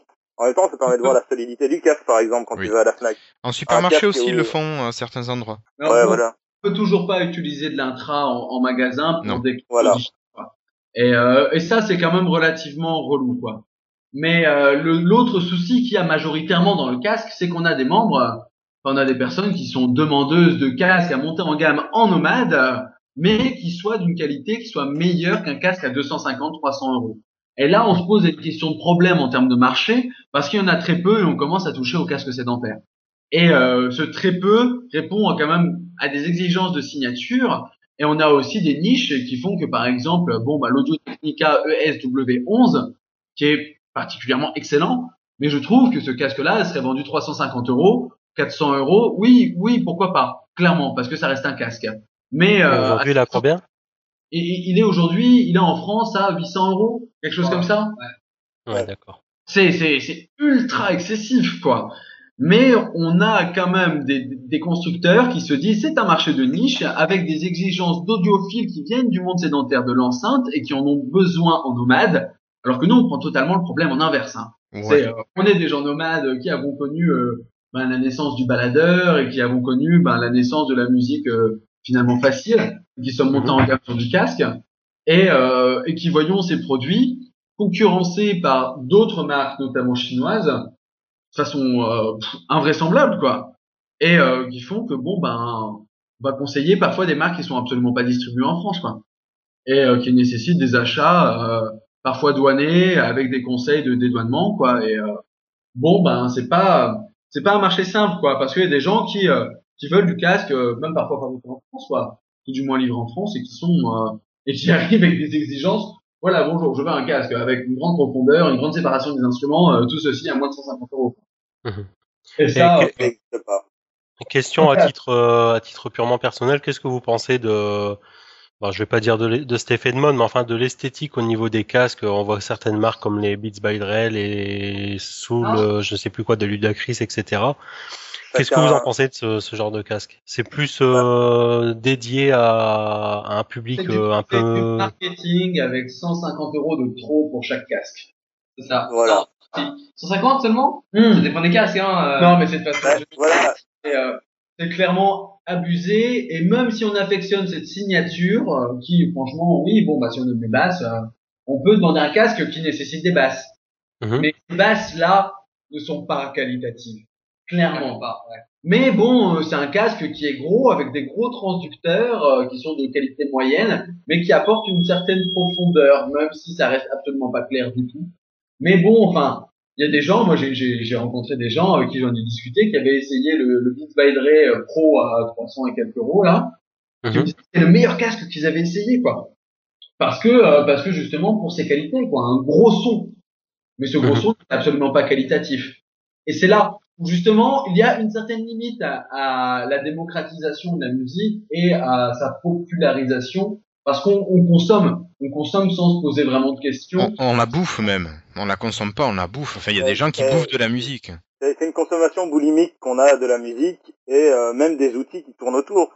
Les gens vont acheter euh, tout et n'importe quoi en termes de, de casque, d'intra ou d'écouteurs boutons même, euh, parce que pour, consomment pour- quoi. Ils consomment. C'est une consommation esthétique. Par exemple, tu parles des beats, mais euh, les beats, le seul truc intéressant qu'il y a eu avec les casques, enfin pour moi, c'est le design qui a été apporté. C'est un design qui est pas novateur, mais qui est osé. Mais il faut Mhm. savoir que bon, maintenant ça a inondé le marché, on en a partout. Mais tu regardes, il y a des trucs RZA, j'ai oublié de, de quelle marque c'était qu'ils faisaient, qui étaient sympas, esthétiques. Point de vue qualitatif, moi j'ai un casque à 15 euros et que je trouve qu'il poutre un bit. Un bit. Tout à fait. Et justement, cette question esthétique, elle a un certain avantage, c'est qu'elle a nivelé le niveau de consommation et d'intéressement au casque et à la musique nomade. Et ça, pour- c'est justement un peu la question que j'allais vous poser. c'est cool. Mais en même temps, c'est cool, mais en même temps, c'est très frustrant de voir autant de gens qui apprécient la musique et qui écoutent de la musique ben, vis-à-vis d'une qualité qui soit esthétique plutôt qu'acoustique. Et ça, Mhm. c'est vraiment, bah, c'est frustrant, franchement, parce que euh, tu vois, ce sont des gens qui ont dépensé de l'argent quand même dans un casque et, euh, et qui en avaient d'abord une attente esthétique. Bon, ben, identification et bon, ben, c'est de la consommation tribale, quoi, d'une certaine façon. Mhm. Même s'il n'y a pas que ça, hein, il y a aussi le on dit c'est bien, donc j'achète. Il n'y a pas que du tribal, bien sûr. hein.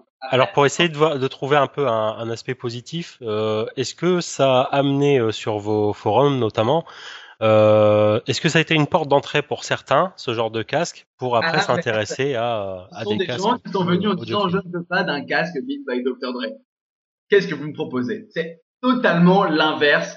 D'accord. Après, on a quelques quelques membres qui sont d'ailleurs juste venus, qui sont pas passés, qui, vers qui on a orienté vers le Custom One Pro de Bayer Dynamic, euh, qui est un casque dont on peut changer les les cups, enfin les cups, les facettes plus exactement des cups, où il y a aujourd'hui, je sais pas, moins de 5 exemples, moins de 5 euh, moins de 5 euh, dessins, tu vois, qui sont proposés, mais c'est euh, après, après, c'est une niche, hein. Là, Mhm. là, en, en tant, je parlais en tant qu'administrateur, en tant qu'administrateur ayant une vue sur le, le SEO, donc le, le ranking et ce genre de choses, euh, clairement, on a des entrées qui venaient de, de bits, enfin, de recherche euh, casque, bits, euh, alternatives, ce genre de choses. Euh, après, le problème qu'on a eu, c'est qu'effectivement, les membres, en général, se posaient la question et ne revenaient pas. Mais euh, parce que euh, la réponse ne leur convenait pas du genre euh, haha haha un bit voilà Mhm. Ouais, d'accord. euh, En fait, ils cherchaient plus des certitudes dans leur euh, dans C'est leur ça. achat que que- qu'une qu'une critique objective euh, du produit, quoi. Mais après, mais il- même, après, il est clair qu'on peut toujours reprocher, par exemple, là, j'ai le HD25 sous les yeux. Je me dis, effectivement, euh, je dis pas oser, mais c'est un look qui est dépassé, enfin, pas dépassé, mais qui est, qui est neutre, euh, fausé quoi. Et franchement, c'est largement customisable. Mais faut pas se dire que sur Tellement Nomade, quand on vient en disant j'ai acheté un bit, euh, est-ce que je peux prendre un bon baladeur pour l'alimenter? Tout le monde le raille, au contraire. Je pense que Tellement Nomade reste un forum quand même qui est assez compassif. Mm. Et ça, euh, ça c'est un truc où les gens, bon, ben voilà, ou plutôt même parfois, je, je me demande si on n'a pas eu un membre qui avait un bit, si on lui a dit de le revendre et qu'il l'a revendu sur le bon coin pour s'acheter un autre casque, parce qu'il avait eu un cadeau de Noël. Et ça, euh, ça c'est pas, euh, voilà, c'est pas du tout impossible et c'est toujours un plaisir justement de conseiller des gens qui, euh, bon ben, se demandent s'ils auraient pas une autre oreille sur autre chose. Quoi. Mhm. Et même inversement à ça, on a déjà eu des rares cas, ça arrive rarement, mais on a déjà conseillé des beats. Euh, je pense que c'est le Beat Mixer ou le studio qu'on avait conseillé parce Ouais. qu'il se détachait vraiment de la gamme de beats et ce qu'il fournissait, même si en lui disant il est trop cher, mais il pourrait te convenir. Voilà. Bah, Ouais, du pay ouais, 70 euros, 70 euros de design, mais, euh, euh, si mais tu le voilà. trouves en seconde main, tu vois, on lui disait clairement, si tu le trouves en seconde main, et euh, à première vue ça pourrait te convenir, prends-le. Parce que, effectivement, chacun a des attentes particulières, et si un beat peut convenir à une personne, on va pas se gêner pour lui dire, bah, il te faut un beat.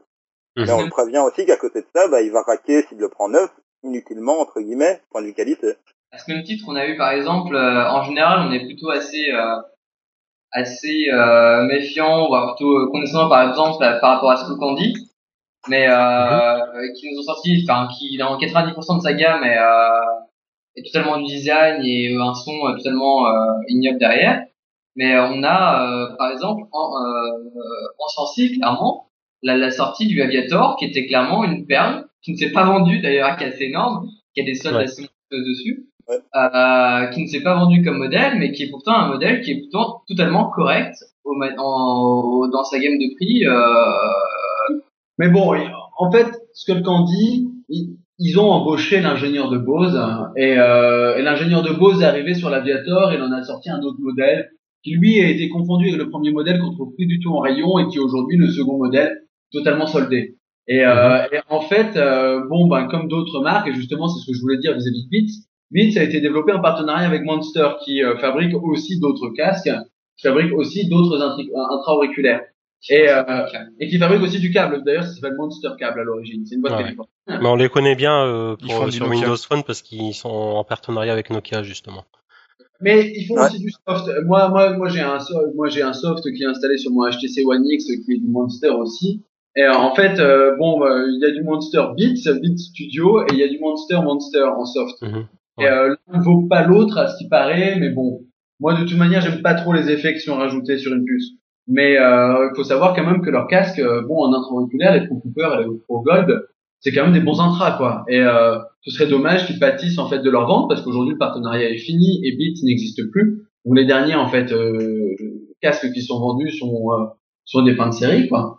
ils n'ont pas Mhm. été, ils sont sont pas passés en indépendant, je crois pas. Hein. Ils ont ils ont plus de En partenariat. tout cas, le, le, le partenariat entre Beat et Monster est fini depuis, euh, depuis belle lurette. Depuis ouais six mois, huit mois, quelque chose comme ça, ouais. Bah ouais, mais comme dit, comme dit Vic, il y a Monster, c'est plein de choses à côté, et bon, ils sont un peu flingués leur image auprès d'une certaine partie de la communauté audio, Ouais, c'est vrai. euh, à cause de ce partenariat. Mais Monster à côté, bah justement, les Procopper Gold, les Procopper, euh, les Procopper Pro et des trucs comme ça, sont des intra-auriculaires qui méritent d'être gagnés, mais qui se font un peu clasher à la gueule, euh, parfois sans raison. Parfois sans raison sur certains sites. Ou qui sont complètement oubliés. Et ils ont un design qui est euh, qui est un peu insensé et vachement sympa en fait. Et euh, qui fait qu'on pourrait croire que ce sont des écouteurs euh, de balles en fait, euh, enfin qui jouent sur le marketing quoi. Il y a les deux tendances en fait.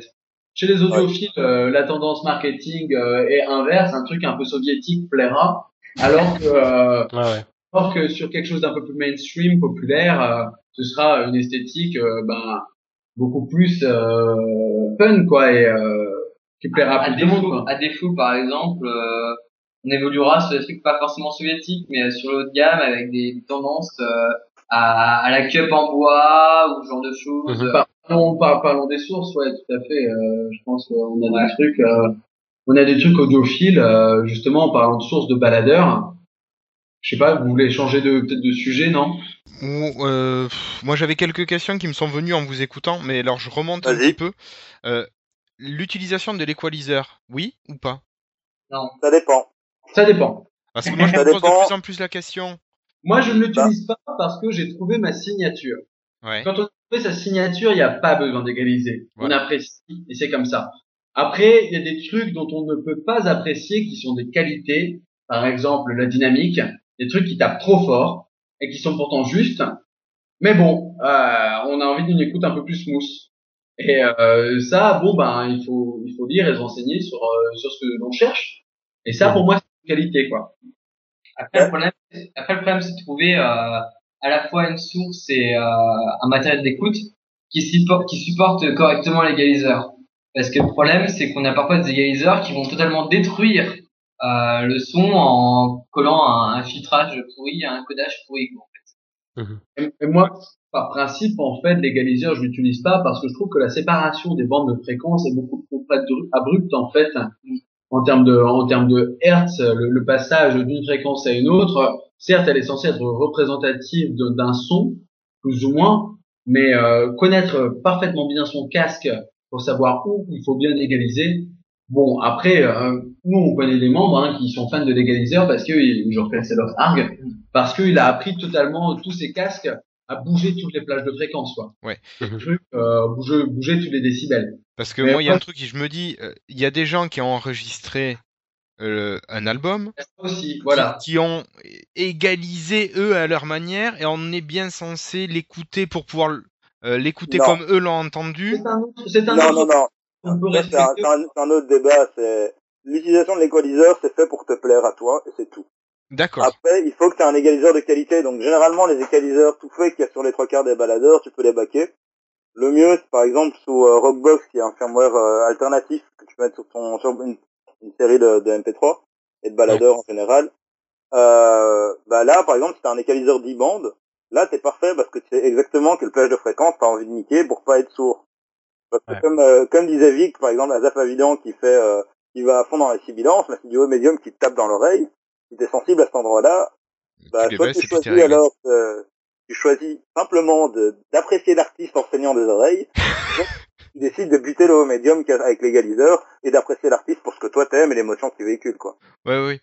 Non, mais il y a plein de choses, c'est vrai, qui se, qui s'interpénètrent, et bon. euh, Ah bah tout à fait, hein, c'est ça aussi le problème. Les gens ne savent pas où ils vont, et nous non plus, hein. Mais bon, euh, avoir un avis extérieur justement sur ce que la personne souhaite, bon, on, on... enfin c'est, euh, Ça se ressent, ça se connaît à force. euh, voilà. Mais moi, je vois quand même un, un avantage à l'équaliseur, mais après, peut-être que je me trompe totalement et vous allez me m'aiguiller dans ce sens-là. Mais si on a un casque assez neutre, est-ce que euh, l'équaliseur peut justement euh, permettre de, de trouver sa, sa signature sonore? T'as intérêt à le connaître, ton égaliseur. T'as intérêt vraiment à connaître le spectre des fréquences de ce que tu vas utiliser. Et pour moi, si t'as un casque neutre et que tu dois jouer de l'égaliseur pour mettre plus 10 décibels dans les basses et des trucs comme ça, c'est que tu t'es planté de casque. Moi, Ça, j'ai envie, mon avis. j'ai envie de te dire que la, ré- la neutralité n'existe pas, seul le réalisme compte. Et ce réalisme, Mhm. c'est à tout à chacun de l'apprécier.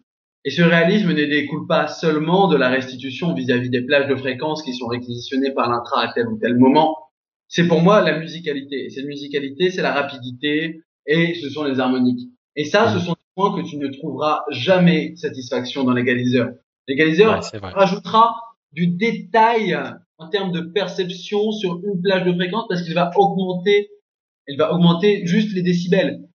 C'est du détail. En et fait, ce- ce que, le problème, c'est que si t'as pas une bonne séparation ou que ton intra ou ton casque il est plus ou moins voilé sur cette plage de fréquence, toi tu vas chercher de la transparence sur ça parce que tu auras l'impression qu'il y aura un manque, mais tu le trouveras jamais sur l'égaliseur. Mais ça, bon, après, euh, ça peut convenir pendant un temps. Mais pour moi, l'égaliseur, c'est un truc euh, qui cesse au bout d'un temps. Moi, je l'ai utilisé pendant des années. hein. Mais euh, et c'est pour ça que j'achetais des baladeurs, notamment les Sony, qui avaient des égaliseurs 5 ou 8 bandes. Et euh, ça, c'était ouais. Je suis passé sur Cowan justement pour ça, mais ça dure un temps. C'est pas, euh, c'est juste de la petite satisfaction sur un point. Mais quitte à écouter de la musique, autant prendre des enceintes dans ces cas-là, quoi. Mhm. Enfin, non, mais c'est vrai. C'est euh, la recherche euh, d'une écoute qualitative au casque.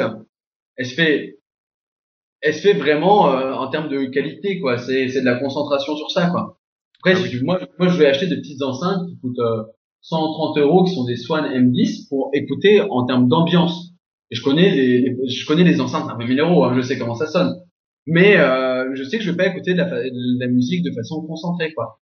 Ça va être de la musique, euh, bon, ben voilà, en, pas du passif, mais euh, parce que en bruit de fond, quoi. besoin de restitution des timbres. Mais tu vois, quand je, le, ca- le Cause Porta Pro, qui est un casque à 25, à 30 euros sur Pixmania, par exemple, Ouais, que j'avais eu aussi euh, sur vos conseils.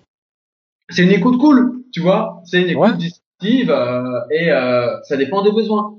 Mais moi, sur enceinte, c'est ça que je vais chercher. Au casque, moi, je cherche le détail, je cherche la profondeur de scène, je cherche le réalisme, parce que je sais que quand je vais avoir ça dans les oreilles, je vais être concentré. Je vais Mhm. être Ouais, je suis d'accord avec toi. Moi, j'ai des écouteurs qui sont moulés à mes oreilles avec euh, moins de 30 décibels au moins. J'entends absolument pas le métro, le bus, rien du tout dedans. Quand je marche dans la rue, bon, bah, je suis habitué. Hein, ça fait euh, 10 ans que j'utilise des intra-auriculaires. Mais euh, euh, ça reste un monde euh, qui est euh, ultra bluffant en termes de restitution. Ça ressemble à des enceintes, quoi. Mais à des enceintes qui valent pas 120 euros. Des enceintes qui valent euh, 500, 700, 800 euros à peu près, quoi. Et des casques euh, sédentaires qui valent à peu près ce prix-là, parce qu'en casque et en enceinte au même prix, le casque vaut mieux que l'enceinte, clairement. Mhm. le problème réel qu'il y avait entre en fait euh, entre l'utilisation du de l'equalizer Pardon, c'est c'est- ouais ouais je sais ouais pardon, pardon, pardon. Et c'est de se dire en fait c'est euh, qu'est-ce que je cherche? Est-ce que je cherche à respecter ce qui a été fait ou est-ce que je cherche le maximum de plaisir par rapport à ce que j'aime? Ou est-ce que tu cherches à pas te bousiller l'oreille avec euh, des trucs mal foutus ouais voilà mais là à ce Non, mais c'est important. C'est important parce qu'il y a des gens qui se font mal pour rien, juste parce qu'ils décident de soi-disant respecter euh, je ne sais pas quoi de l'artiste, mais qui s'en Non, sortent tellement pas oreilles, quoi. Non, non, non. Si ça devient douloureux, quand même, faut pas être con et faut savoir euh, baisser Ah le ouais, son. faut pas être con, mais ça veut dire que tu vas arrêter d'écouter un artiste que t'adores parce que euh, ça te Non, je vais baisser le son.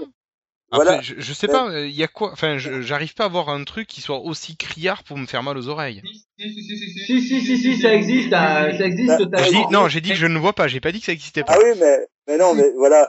Mais euh, on, on pourrait en trouver, et après ça dépend du casque que t'as, j'en parle un grado ici maintenant, mais il y a, bah, par exemple, pour un des grados, mais un peu plus haut de gamme, t'as des gens qui ne peuvent pas saquer les aigus des grados, par exemple. Mais Mais dans t'as le, d'autres personnes, enfin, on fait une fixette sur les aigus, mais il y a des gens qui ne supportent pas un type de restitution dans les basses et dans le médium aussi. Clairement, on a des ouais. membres euh, qui sont passés de M6, donc des intras avec 6 transducteurs à 1000 euros, bah, c'est ce que j'ai, à des 1964 V3, des intras qui valent un petit peu moins de 400 euros, parce qu'ils préféraient la signature. En termes d'articulation, de cohérence de scène, de largeur, etc. Non, c'était totalement différent. Le M6 allait beaucoup plus loin en termes d'extension. Moi, je les ai essayés, les V3. hein. Mais euh, c'est vrai qu'en termes de, de, de, de disposition des instruments, en termes de restitution et donc de signature, eh bien, c'était totalement différent. Et lui, il préférait ça. Et c'est ça qu'il faut comprendre. Oui, bien sûr. Et, euh, et euh, après, bon, il y a des gens qui sont comblés avec ça, mais qui n'ont pas que ça à côté. Ça, c'est un membre typiquement qui a ça uniquement en nomade sur certains trajets, qui à côté de ça, a, euh, je sais pas, il a un Stax 007, je crois aujourd'hui Olivier. Enfin, c'est euh, c'est euh, c'est quand même un truc qui vaut 4000 ou 5000 euros, quoi. C'est euh, et donc il n'écoute pas ces euh, ces 1964 V3 à la maison, quoi. Hein. Moi, par contre, euh, mes EM6, euh, je les utilise partout, partout, partout, partout, partout. Voilà, donc c'est exactement la question que je voulais te poser. Est-ce que c'est la même utilisation quand on a un casque nomade ou un casque sédentaire? Donc Ah, pour toi, c'est oui? Non, enfin, moi c'est pas oui. Moi par exemple, je suis passé sur 2M4, donc avec 4 transducteurs à des EM6 avec 6 transducteurs et j'ai perdu en largeur de scène, en propagation du soundstage en termes d'étagement, c'est-à-dire euh, ben la façon dont le son s'exprime en termes de profondeur. Tu le sens venir et tu le sens partir. Sont les extensions de notes.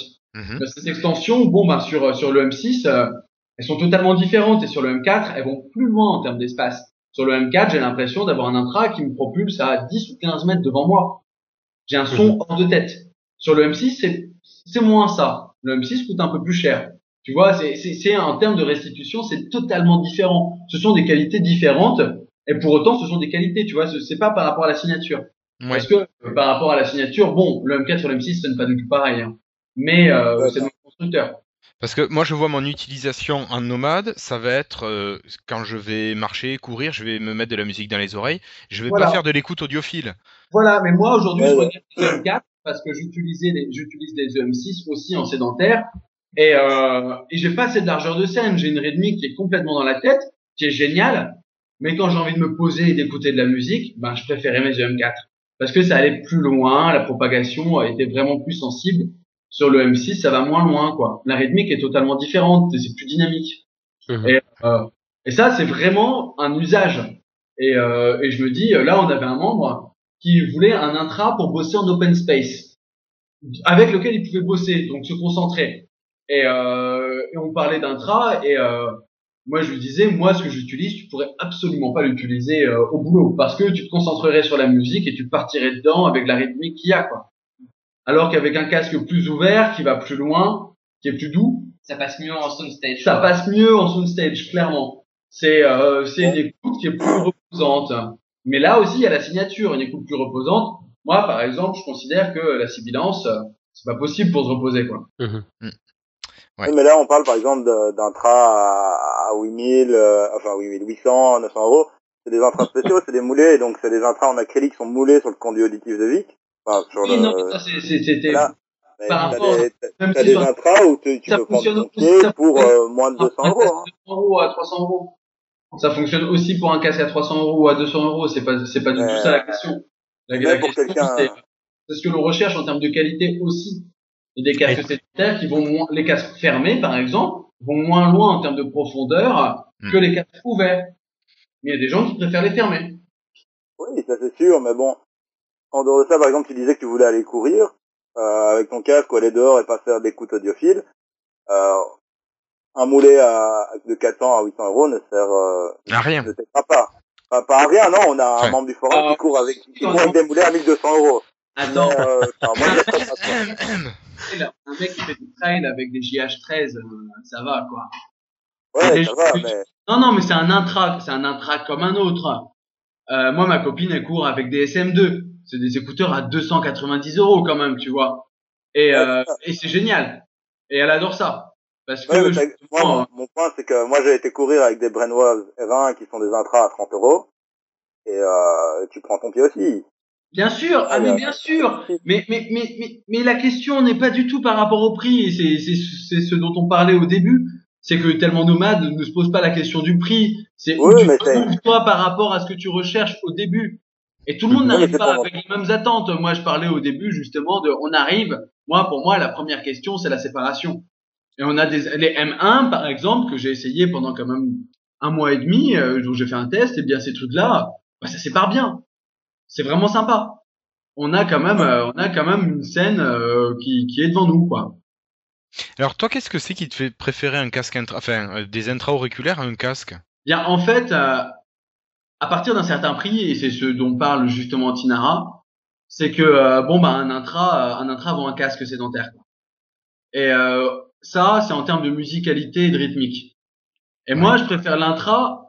Mais bon, j'aurai un casque sédentaire un jour, mais en vrai, je peux pas en avoir parce que bon, le DAC coûte cher, l'ampli coûte cher aussi, et en termes de, en, en termes de casque, bon, bah, on peut l'utiliser que chez soi.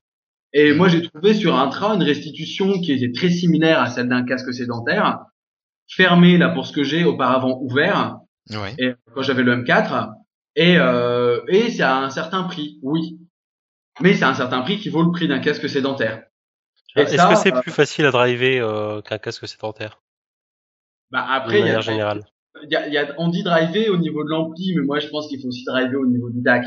C'est-à-dire que bon ben pour euh, révéler toute la, toute la, toutes les possibilités d'un intra haut de gamme, il faut quand même quelque chose qui lui pousse au cul. Et, euh, et ça, euh, certains intras nécessitent un ampli parce que parce qu'ils ont besoin d'une certaine dynamique. C'est-à-dire que ce sont des intras avec parfois une très bonne sensibilité, mais avec une impédance relativement haute. Ou l'inverse un intra avec une sensibilité qui est relativement basse, donc nombre de décibels par milliwatt, avec une impédance relativement basse. D'accord. Donc normalement un truc qui est facile à driver. Mais il faut un ampli derrière pour qu'il apporte justement une certaine dynamique. Après l'ampli n'apporte pas que de la dynamique, il y a des amplis qui apportent une certaine coloration.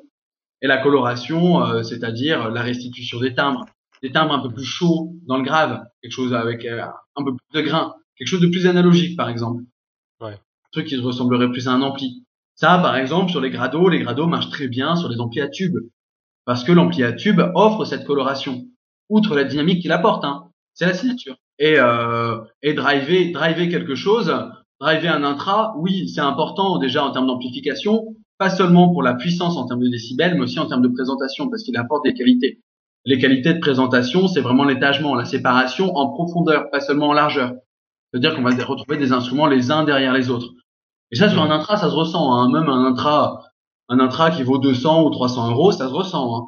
Mais, après, ça, ça, ça, ça hein super fort. Même à, même sur les intras, moi j'ai les Shure euh, SE215 là depuis pas longtemps. Je les employais juste au cul d'un sens à fuse. Maintenant, j'ai rajouté un Semoy euh, qui a un petit ampli euh, dans une boîte de pastille à menthe et tu sens vraiment une différence dans la tenue de l'ensemble de, de, ta musique. quoi. T'as tout qui est maintenu, qui est plus clair, qui est plus dynamique et tu le ressens vraiment sur beaucoup d'intras très vite. quoi. Plus que sur du casque euh, Enfin, plus que sur du casque normal, quoi, du casque. Bah non, justement. Et il y a des, il y a des amplis qui sont, des amplis nomades qui sont faits pour du casque. Et aujourd'hui, bon, il y a quelques constructeurs qui quand même, qui, qui le disent clairement. Cet ampli est fait pour de l'intra. C'est pas fait pour du. ok. Et, euh, et il y a quoi? Il y a deux, trois amplis qui sont faits pour de l'intra, en gros. Quatre, ouais, peut-être à peu près. Mais après. Sur lesquels? Euh, le Pico Slim, par exemple, le Head Amp, le RSA Shadow de Ray Samuel.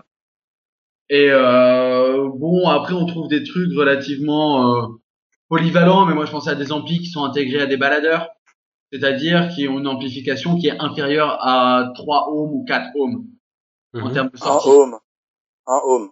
Ouais, non, non, mais enfin, Euh, c'est parce qu'il voilà. y a, il y a Voilà. beaucoup d'amplis, il y a beaucoup d'amplis qui se disent en dessous de 1 ohm et qui en fait sont autour de 3 4 ohms. Et, euh, et en fait, la question c'est une loi. Et là, c'est encore un principe. Alors, c'est idiophile ou ça l'est pas. Par exemple, la K100 sort en 22 ohms. Et la loi dit que l'impédance de sortie de l'ampli ou du baladeur doit être 8 fois inférieure à celle du casque. Et le, le AK100, le dernier baladeur de High River, enfin non, l'avant-dernier, parce qu'il y a le 120 qui est sorti, bien le 100, lui, il sort en 22 ohms. Et 22 ohms, c'est 8 fois inférieur à relativement peu de casques nomades et très très peu d'intra-nomades. Enfin, d'intra, tout simplement. Et ça, c'est relativement problématique en termes de loi acoustique. Parce que... Euh, Là, c'est pas, petite correction, c'est pas une loi acoustique à proprement parler, c'est une règle. C'est une règle scientifique ouais, de c'est bon sens. règle. C'est la règle de huit fois.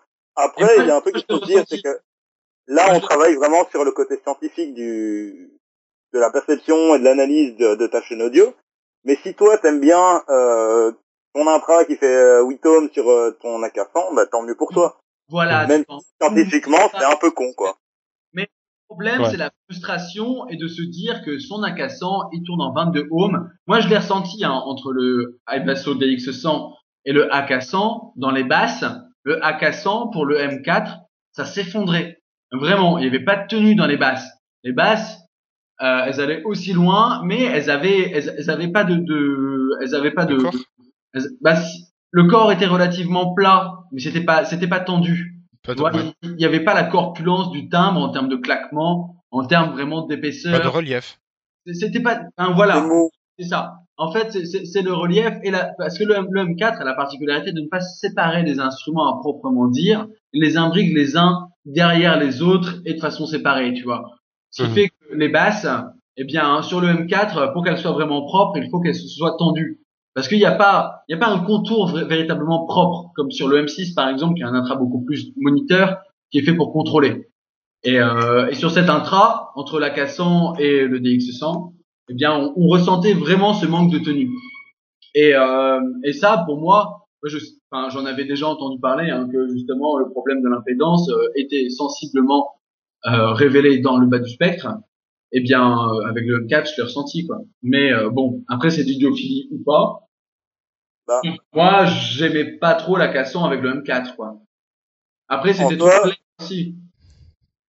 C'est un phénomène physique qui s'appelle le damping, quoi, en anglais, damping, et tu verras que c'est vraiment ce rapport-là. Mais encore, c'est un phénomène physique pur et dur. Si toi t'aimes bien avoir des basses toutes molles et un peu euh, et un peu plates, bah il y a pas de souci là-dessus. Mais par contre, c'est enfin c'est une conversation qu'on a eu pas longtemps. Si toi t'aimes ça, il y a pas de souci, mais tu peux pas dire par exemple que les basses de l'M4, pour reprendre l'exemple de Vic, vont sonner de la même manière sur euh, sur le DX100 que sur la 400. Ça c'est une question de bon Mhm. sens à ce niveau-là, tu vois. T'as les faits et t'as tes- t'as ce que toi t'aimes. Après, tu peux te faire huer par la majorité des gens parce que t'aimes un truc dégueulasse. Mais ça, c'est différent. Hmm. Oh, on a bien avancé quand même. Donc euh, au niveau des casques, vous avez un peu présenté chacun euh, ce que vous pensiez. Euh, une différence entre ampli et DAC. Est-ce que vous pourriez m'éclairer là-dessus, s'il vous plaît? Ah bah. Deux éléments complètement différents. En gros, euh, ton DAC, DAC c'est juste un acronyme pour Digital to Analog Converter. Donc en gros, ça convertit ton fichier numérique, enfin ton, un débit numérique, en son analogique, donc en son pur et dur que tu peux entendre.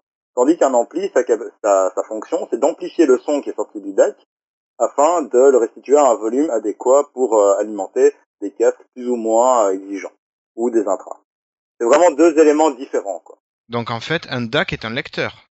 Non. Non, En fait, non, dans, un, non. dans un Alors, lecteur classique, tu as un. DAC et un ampli. Les deux sont nécessaires dans la chaîne audio. Mais tu as deux fonctions séparées, de deux éléments séparés. quoi. C'est comme la carte graphique de ton PC et le processeur. En fait, tu dois. mais le processeur, il, il va pas forcément, enfin, il a pas forcément de lien direct avec la carte graphique. Si, parce que le processeur, le processeur, il est branché sur une carte mère, et la carte mère peut faire la carte graphique. On va dire le contrôleur, Voilà. le Oui, contrôleur oui, là on est d'accord. Mais c'est pas pour ça qu'ils sont obligés de se parler. Pour, pour que ce soit simple, en gros, c'est tu sépares le truc en trois. Tu as la bibliothèque avec la musique à l'intérieur, tu as le DAC et tu as l'ampli. Et la bibliothèque, elle, elle va avoir un système d'exploitation qui va lire le format, qui va juste l'offrir au DAC. Et le DAC, Le décoder en, en non, il va pas le décoder. Le Non, DAC, Lui, il va le décoder? le Il va format. décoder le. Ouais, si tu peux rentrer dans les détails, mais pour, pour que les gens comprennent, c'est quand même que il, il faut juste une bibliothèque et cette bibliothèque, bon, elle peut passer par USB comme elle peut passer à l'intérieur du baladeur. Et ensuite, elle va atteindre une puce. Cette puce dans le baladeur, elle fait deux fonctions la plupart du temps. C'est décoder le signal numérique vers quelque chose d'analogique, donc c'est-à-dire des 0 et des 1 vers un signal électrique, donc quelque chose de sinusoïdal. Et ce signal électrique, ensuite, il va passer dans un amplificateur qui va multiplier en fait le nombre de décibels tout simplement. Et il peut le multiplier de différentes façons et c'est ça qui va apporter la coloration selon les composants qui vont passer à l'intérieur et la dynamique selon la puissance qui va être donnée, c'est-à-dire la batterie. Mais en soi, dans la plupart des baladeurs aujourd'hui, la puce qui fait le DAC et l'ampli, c'est la même. Parce que c'est ce qu'on appelle un DSP. Et en fait, l'amplification est numérique. L'amplification n'est pas analogique. L'amplification numérique, elle va quand même sortir un signal analogique, mais juste à la fin. Et ce, que- ce qui, ce qui est intéressant, c'est les, les, les amplis DAC ou juste les amplis qui permettent en fait de prendre le signal numérique à la sortie du baladeur, comme sur un iPod ou sur un Sensafio de SanDisk ou un Sony par exemple, pour le brancher à un petit ampli comme le E7 hein, et qui va ne faire que la fonction ampli qui va juste euh, multiplier le nombre de décibels en apportant sa coloration ou ses qualités techniques quoi. Et, euh, et ça c'est assez facile à mettre en œuvre. Après on a des amplis DAC et on va juste rajouter la partie qui est en amont. C'est plus le DSP, c'est-à-dire la puce qui va faire, euh, qui va transcoder le numérique euh, vers l'analogique euh, en amont. Ça va être euh, une autre partie qui va être branchée en USB la plupart du temps. Donc quand tu as un ampli DAC, tu n'as plus besoin d'avoir de baladeur. Bah si, Regarde, par exemple, on va reprendre, on va en parler plus tard, mais par exemple les smartphones. un Oui. smartphone Android, Exactement, voilà. c'est Avec, euh, voilà, pour prendre l'exemple des smartphones, les smartphones, une fois que tu as un ampli DAC, si tu as un smartphone Android qui fonctionne bien là-dessus, genre typiquement un Galaxy S3 ou S4, euh, bah tu vas brancher ton, ton câble en USB sur l'ampli DAC, et alors là, ton smartphone sera juste une bibliothèque numérique avec tes fichiers, et euh, il va envoyer le flux à ton DAC externe, et euh, qui va faire tout le traitement. Donc tu as besoin d'avoir une bibliothèque numérique, mais il n'aura plus aucune fonction dans la chaîne audio, quoi, hormis stocker.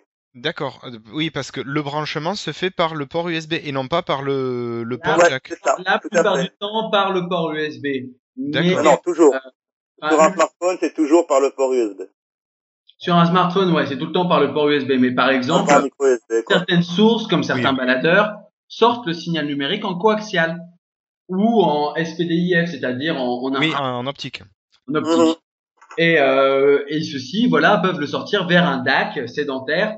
Moi, par exemple, le DX100 euh, d'Aibasso, lui, il sort en coaxial ou en optique. Tu peux le brancher sur un sur un DAC qui va ensuite prendre le signal, le travailler, et, euh, et sur un ampli ensuite qui va sortir euh, sur des enceintes, quoi, ou sur un casque. D'accord. Le Aibasso servira plus que bibliothèque, quoi, tout simplement. Et ça marche pour les PC aussi, par exemple. Quand tu as un, un DAC ampli, tu peux le brancher soit par USB, soit par optique sur ton PC si tu as, si t'as les connecteurs adéquats. Va les des coques. Et euh, dès lors, bah, ton PC sera juste la bibliothèque euh, numérique et c'est euh, le DAC ampli qui fera tout le traitement. D'accord. Donc même avec un PC, ça peut être intéressant d'avoir un DAC. Mais là, Tout cette fois, c'est dentaire. Ah, c'est surtout intéressant quand on a un PC parce que le DAC il peut être très gros et l'ampli très gros. et C'est du sédentaire quoi. Ouais, ouais, ouais. Mais il y a des, il y a des petits machins. Le, bah, on parlait du FIO 17 par exemple, euh, qui fait parfaitement cette fonction-là avec un PC. D'accord. Et ça sert de carte son externe, typiquement comme ta carte son créative. D'accord. Et qui coûte combien si vous avez une idée du prix? Le Bah, ça 17, il est dépend. 180 euros à peu près. Ouais, ça, ouais. Non, le 17. Dans la, dans la gamme en dessous, t'as le FIO 10 à 60 euros ou le topping des Mark 1, Mark 2, qui Ou le, est, D- euh, ou le D0 plutôt, le D0 de ou, le, ou le D0, où tu peux séparer même les éléments. Il y a des DAC tout seuls qui coûtent rien maintenant. On pense euh, au FI, IFI, mais DY, Sabre et Tini, qui sont en fait des DAC tout seuls, mais qui coûtent euh, 30 et 23 euros chacun, respectivement, et qui font un, euh, un parfait, un super traitement parce qu'ils ont une, une chouette puce Sabre en fait dedans. Mais derrière, euh, faut rajouter une amplification, non? Derrière, il faut rajouter une amplification. tu vois, moi, par exemple, j'ai le Medi là à 23 euros. Euh, L'amplification, c'est pas la même puce sabre que celle qui est communément connue par les audiophiles, qui est la 9018. Celle-là, c'est la 9023. Mais Ouais. il y a amplification numérique qui est à l'intérieur, et cette amplification numérique est relativement modeste. Et euh, franchement, ça match largement des E17 qui coûtent 150 euros, alors que celui-ci coûte 23 euros. Et euh, moi, la sortie casque de mon ordi, elle est horrible, mais vraiment horrible. Elle grésille de tous les côtés. Enfin, j'entends tout à l'intérieur de mon ordinateur. La Et je- référence, la référence. C'est un Asus. et, euh, et j'utilise, j'utilise toujours, euh, toujours mon Infinity euh, pour écouter même de la musique sur YouTube. Ça change vraiment tout. Hein. Ouais. D'accord. Ok, ok, ok. Et est-ce qu'on peut utiliser l'ordinateur comme bibliothèque, le DAC pour, euh, pour euh, traduire le fichier numérique en analogique et le balancer sur un ampli de salon? Tout à fait, et c'est ce que de nombreux audiophiles utilisent. D'accord, d'accord. Tu vas te servir, ok. Ok. Mais non, parce que c'est question personnelle, euh, pareil. En fait, Si, t'es vraiment tordu, par exemple, ce que tu peux faire, c'est employer un mini ordinateur qui gère un USB host, euh, où tu auras branché un disque dur qui a toute ta musique. Tu te connectes dessus avec ton smartphone qui gère euh, le lecteur. Et puis ça, c'est relié à un DAC et un ampli. Et euh, voilà, t'as as un système de salon un peu euh, techno technophile. euh, Ça, ça, ça, ça, c'est le ça, c'est la solution pas chère. Et c'est ce que nombreux audiophiles utilisent, euh, même pour écouter sur, euh, sur casque, quoi. Mais euh, la solution qui se développe de plus en plus en audiophile et très cher, c'est d'utiliser un streamer de très très bonne qualité qui est intégré au DAC. Et euh, ça, c'est sur enceinte et tout est piloté avec une application dédiée la plupart du temps sur Android et sur iOS. Mm. Et euh, c'est ce qui est utilisé par euh, des audiophiles qui utilisent euh, le système Total DAC, par exemple ou euh, Oralic ou euh, enfin bon il y a, y a de plus en plus de fabricants de DAC et d'amplis qui se sont mis à ça en, en développant une application dédiée sur smartphone ou sur tablette qui sont Mhm. utilisées sur les tablettes. D'accord. mais tout est gardé en ligne hein. tout est tout est dans un serveur à la maison c'est sur un oui. serveur qui est positionné à côté ou sur lequel en USB est branché euh, est branché un même très souvent euh, la borne express de, de, de Apple Ah oui, non, mais non, attends, t'es dans un podcast Windows Phone, ne parle pas d'Apple. Ouais, ou, ou un serveur sous Windows. Euh, Windows euh, Server 2000, euh, 2008. non, non, non, tout sauf Euh, Apple. Non, mais c'est surtout que Guillaume attrape des boutons dès qu'on parle d'Apple. Après, euh. Mais moi Ouais, aussi, moi, franchement, en termes de baladeur, c'est vraiment. Enfin, Si, si, c'est un marketingment parlant, c'est vraiment très très très très énervant. Par contre, ce qui est intéressant, Mais, ce qui est intéressant sur Apple, c'est les modes qui ont été faits dessus, par exemple. Avec le port notamment de Dropbox, donc euh, le port du, du firmware alternatif, plus la possibilité de le modder avec des SSD ou des cartes SD, le, les iPods deviennent vraiment intéressants, réellement. Ouais, c'est vrai, c'est vrai. Parce que bon, le rapport qualité-prix en nombre de gigas à l'intérieur, Et euh, la possibilité de va, en hein. occasion, la possibilité de trouver en occasion derrière à des prix relativement dérisoires. Trouve le 160 gigas à 120 euros sur le bon coin aujourd'hui. quoi. Voilà. C'est euh, ouais, c'est très, c'est relativement intéressant avec le portage de Rockbox, mais sans aucune utilité. Ouais, parce Non, que toi, c'est vrai. tout à l'heure, tu parlais de ClipZip comme lecteur. euh, Sansa, tu parles. Sansa Ouais, Clip, le Sansa ClipZip. Ouais, ou le Sansa Film. c'est ouais. C'est Puis, l'évolution euh, plus euh, qui tourne sur Rockbox euh, depuis euh, depuis quelques temps maintenant et euh, qui permet une lecture euh, une lecture euh, totalement, euh, enfin c'est un disque dur externe quoi. Et c'est ça que les gens ont oublié sur les baladeurs. Avec iTunes et iPod, les gens ont oublié que c'était facile de mettre de la musique sur son baladeur. Et, euh, et ça, c'est un truc moi que je trouve très très très très important. La fonctionnalité d'ouvrir ça comme un disque dur et de déposer dedans, d'utiliser ça comme des dossiers, enfin c'est euh, moi, je m'en fous du tag, en fait. C'est un plaisir d'utilisation derrière qui est vraiment euh, simple. Le fait de l'avoir en UMS, c'est plutôt quand même TP, donc du coup d'avoir un, un logiciel derrière qui soit obligé de gérer la bibliothèque. Effectivement, on perd en, je dirais, en, en gestion pure et dure, euh, en unité, je dirais, de gestion euh, de sa bibliothèque. Par contre, on gagne en liberté et en possibilité de, de, de, de partage, de, de n'importe quoi. Mais c'est un mini ordinateur, Rockbox. On peut faire du copier-coller, du renommage, du couper-coller. Enfin, y a un pote qui a une carte micro SD, on a un Clip Zip avec soi, on met la carte micro SD dans le Clip Zip, on fait un couper-coller sur le Clip Zip. Enfin, ça. On déconnecte comme on veut. Enfin, c'est, c'est vraiment. Euh... En plus, le Clip Zip se recharge par micro USB, donc le même chargement qu'un qu'un qu'un téléphone. Et pour moi, aujourd'hui, un Clip Zip, comparativement à un Cohen J3 ou un Cohen Z2 ou, à, ou à d'autres baladeurs qui, euh, qui sont dits euh, meilleurs, ben.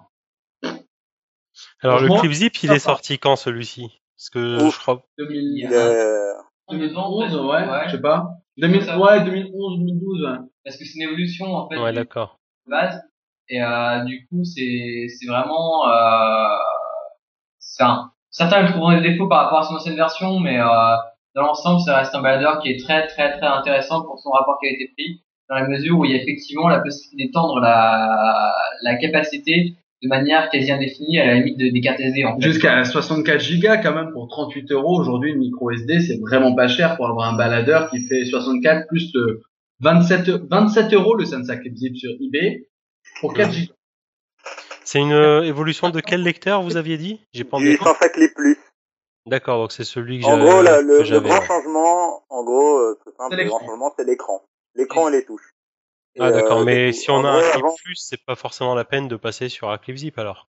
Ça dépend, si t'as envie d'un écran couleur, c'est ça le truc, c'est que le, l'écran du clip plus, il, est trop, enfin, il est chromatique. Et donc t'as que deux couleurs, t'as un fond noir et du texte en, dans la couleur que tu veux. Alors que le, le clip zip va faire un écran couleur, mais il faut il fait 1,3 pouces, donc euh, il faut s'habituer aussi à ce que ce soit un écran pourri. Ça, ça, ça Ouais, enfin c'est un écran pourri mais par rapport aux normes actuelles d'écran qu'on a dans, dans, par exemple, nos smartphones ou même dans pas mal de baladeurs, l'écran est pas terrible. Mais après, c'est, on est fait pour écouter de la musique, on va regarder des vidéos euh, C'est un timbre poste qui, sur le clip plus, aligne 5 lignes visibles. Sur le clip zip, on aligne au moins 10. C'est clair que ça Et ça, ça, quand même, moi, je trouve qu'en termes de lecture, quand t'as 64 gigas sur une carte SD, même 32, hein, voire 16 sur du MP3 qui est mal encodé, un ça Clip Zip, franchement, euh, c'est euh, c'est enfin c'est le même prix quoi. Donc autant prendre le Sansa Clip Zip qui en plus se recharge en micro USB comme sur les smartphones plutôt qu'un mini USB sur le Clip Plus qui est aujourd'hui obsolète et qui est plus reconnu par l'Union européenne comme euh, chargement, tu vois, euh, universel euh, dans, dans l'Union quoi. Enfin c'est un non mais c'est clair, il est clair évidemment qu'on a un, un, retard énorme sur le flip par rapport aux technologies actuelles. Mais il n'y a aucun intérêt à coller un, un, écran IPS sur un truc qui fait, euh, qui fait euh, un pouce et demi. Enfin... Ça ajoute de la musique et plutôt de bonne façon, donc euh, pourquoi se prendre la tête? Mais pour moi, non, mais en, fait, sur un casque quand même qui même à partir de 150, 200 euros, c'est cool en nomade. Mais si on veut vraiment exploiter, par exemple, si on achète un Philips euh, S1 ou X1 là en casque M1, M1, M1 et X1 qui sont des casques à 200 et 250 euros en gros sur le à la Fnac, ben c'est vraiment dommage d'utiliser ça avec un clip clip zip quoi. Enfin, il n'y a pas l'amplification nécessaire. Enfin, ça jouerait de la musique cool quoi. Mais euh, ça s'arrêtera là quoi. D'accord. C'est là qu'on fait la distinction en fait un peu technique entre euh, faire du bruit avec un casque et le driver correctement, quoi. D'accord, oui, oui, oui. Eh non, en fait, c'est vachement complexe. Hein.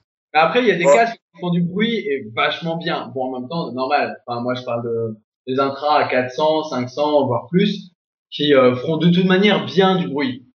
Mais bon, on peut les pousser beaucoup plus loin. La problématique, c'est de se dire, euh, on ne pour avoir, du son, pour avoir du son, du bon son, c'est euh, par quel bout est-ce qu'on commence? Est-ce qu'on va commencer par le baladeur Est-ce qu'on va commencer par le casque? C'est un ensemble tout ça c'est un ensemble. Donc euh, on peut pas se dire euh, bah je grève le casque, je grève le casque et puis je reste sur une source pourrie. Quoi. Enfin, ça marche pas non plus. Ouais, pas évident tout ça.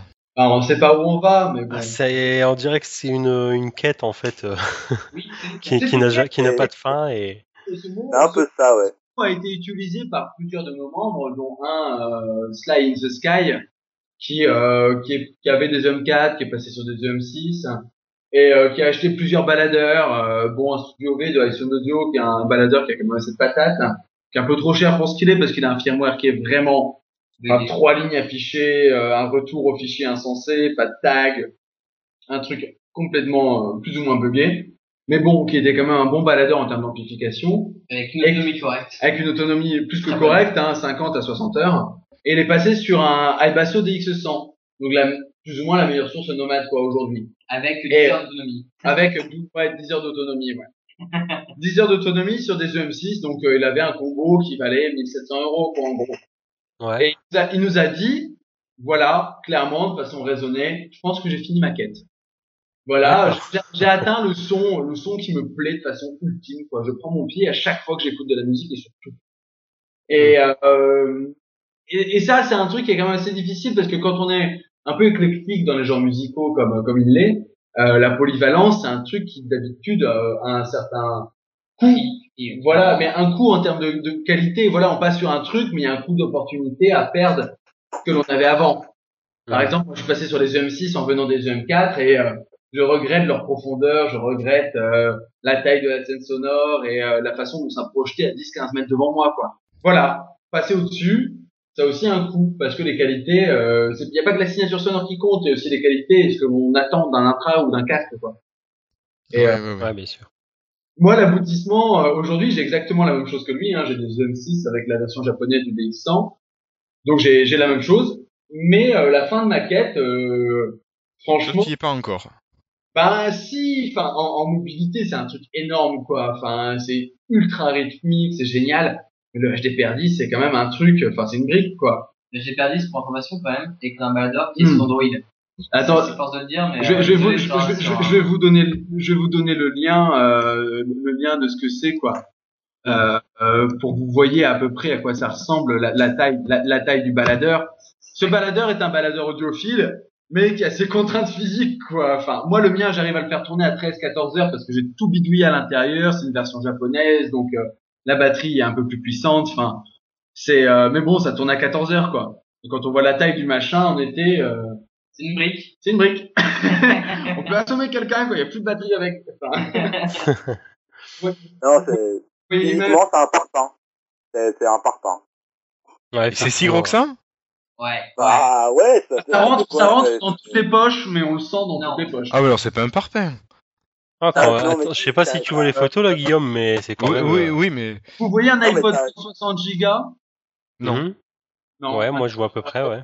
Ou un Lumia 920 par exemple, voilà. Ouais, je vois, ça je vois bien. Voilà, bon bah ça, fait- ça fait à peu près deux fois, deux fois virgule un la taille. Oh, trois fois, mec. Non, En gros, là, on parle de, d'une histoire de 4 cm Deux- d'épaisseur. deux- ouais, deux fois, deux fois virgule trois, allez. Ouais, quand même. Ouais. Non, Et en termes de largeur et de grandeur, c'est la même taille qu'un Lumia 800. Un peu plus petit, un peu plus petit en longueur. Mais en termes de largeur, c'est un écran qui Non, fait, euh, ça fait 3,5 pouces l'écran. En épaisseur, je mets trois fois. Je suis désolé. hein. Non, pas trois fois. Ouais, bon, ok, trois fois. Allez, on lui met trois fois dans la gueule. Ouais, il passe sur DX100. Donc, vous voyez à peu près la taille, et moi, à côté de ça, en, pour le vrai nomade, mais je kiffe quand même ma musique, hein, c'est totalement différent, mais, euh, en termes de la présentation, la, la largeur de scène, la, précision du positionnement des instruments et la restitution, notamment dans, dans les basses, encore une fois les basses, où justement c'est difficile de, de bien tendre la chose et d'aller assez loin. Eh bien, bon, bah, moi, j'utilise le clip zip quand même, quoi. Même si, fait moins bien que le DX100.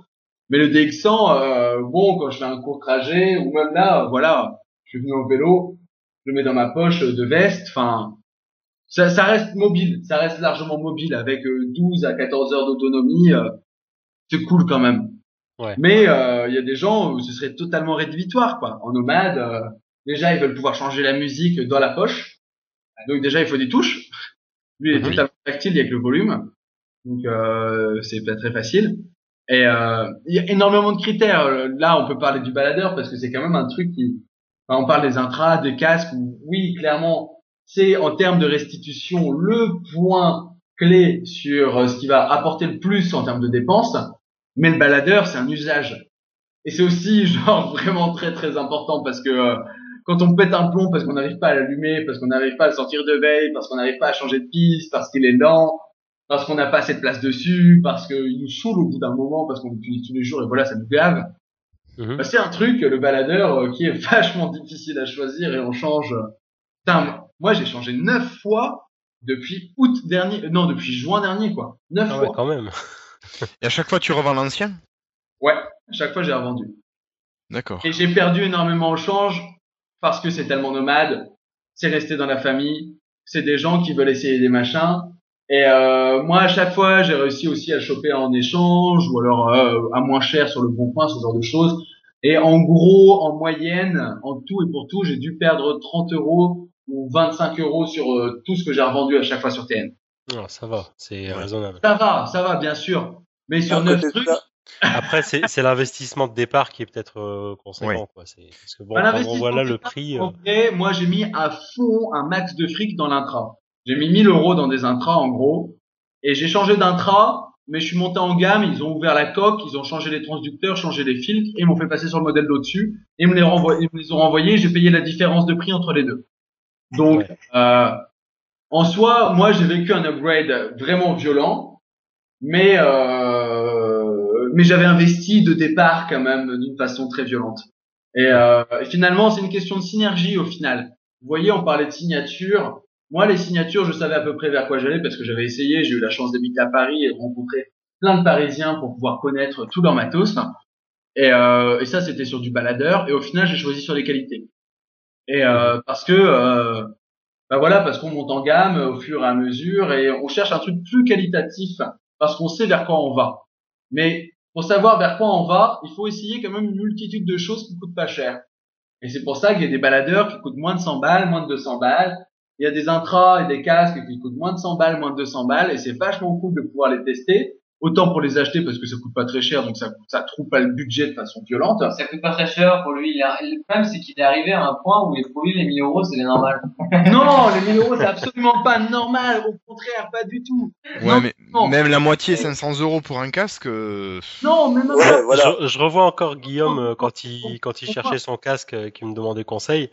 Je lui dis t'as quoi comme budget? Oh j'ai 80, je dis écoute essaye de monter un petit peu plus, 110, 120. Ah quand même, ma femme va me faire la gueule pour 40 euros et tout. en, en et là fait, on parle de sommes qui sont quand même... Ah ouais, non, non, moi je vois un casque à 1000 euros, c'est inenvisageable. Ah oui, mais euh, ça dépend vraiment de- du côté passionnel aussi de la chose. Ouais bien sûr. Donc, dire, tu moi, vois, par pareil, exemple, je suis étudiant, je suis étudiant, je suis champion des fauchés. Euh, ben, j'ai trouvé, euh, grâce à un membre du forum Dark Zenith, qui avait trouvé des casques à pas cher, de très bonne qualité, genre, euh, c'est 15 euros, j'ai deux casques à 15 euros ici maintenant, qui sont vachement bien, et que pour upgrader, ben, j'aurais 100 euros à mettre en plus. Facile. Mhm. Ça dépend. Il y a des, je- il y a des c'est- bons plans. Il y a des bons plans pour ceux qui ont pas de C'est clair, voilà, c'est ça. Et il faut absolument pas être hautain quand on a quelque chose. Moi, moi, je les ai ces casques à à 15 euros. Je les ai modés, je les ai démontés, j'ai changé le câble. Ils sont excellents. Vraiment, à 15 euros, c'est des casques qui valent euh, 70, 80, vraiment en termes de rapport qualité-prix commercial, quoi. Mhm. Mais, euh, mais après, bon, bah voilà, moi, ça fait 12 ans que je suis là-dedans. Je suis monté en gamme au fur et à mesure. Et les 1000 euros, pour moi, ça passait très, très gros parce que je passais d'un intra à 320, 350 euros à un casque à, euh, enfin, un intra à 890 euros, quoi. Mhm. Et donc, euh, l'upgrade était très, très fort. Mais je savais qu'au fur et à mesure, en, en montant, soit je partais sur plusieurs casques pour la polyvalence, soit je partais sur quelque chose de très gros et j'évitais de dépenser 4, 5 fois à chaque fois la même chose et de revendre et de perdre de l'argent à chaque fois en revendant parce que c'est l'occasion. Mhm. Et, euh, et ça, ça nécessite des économies.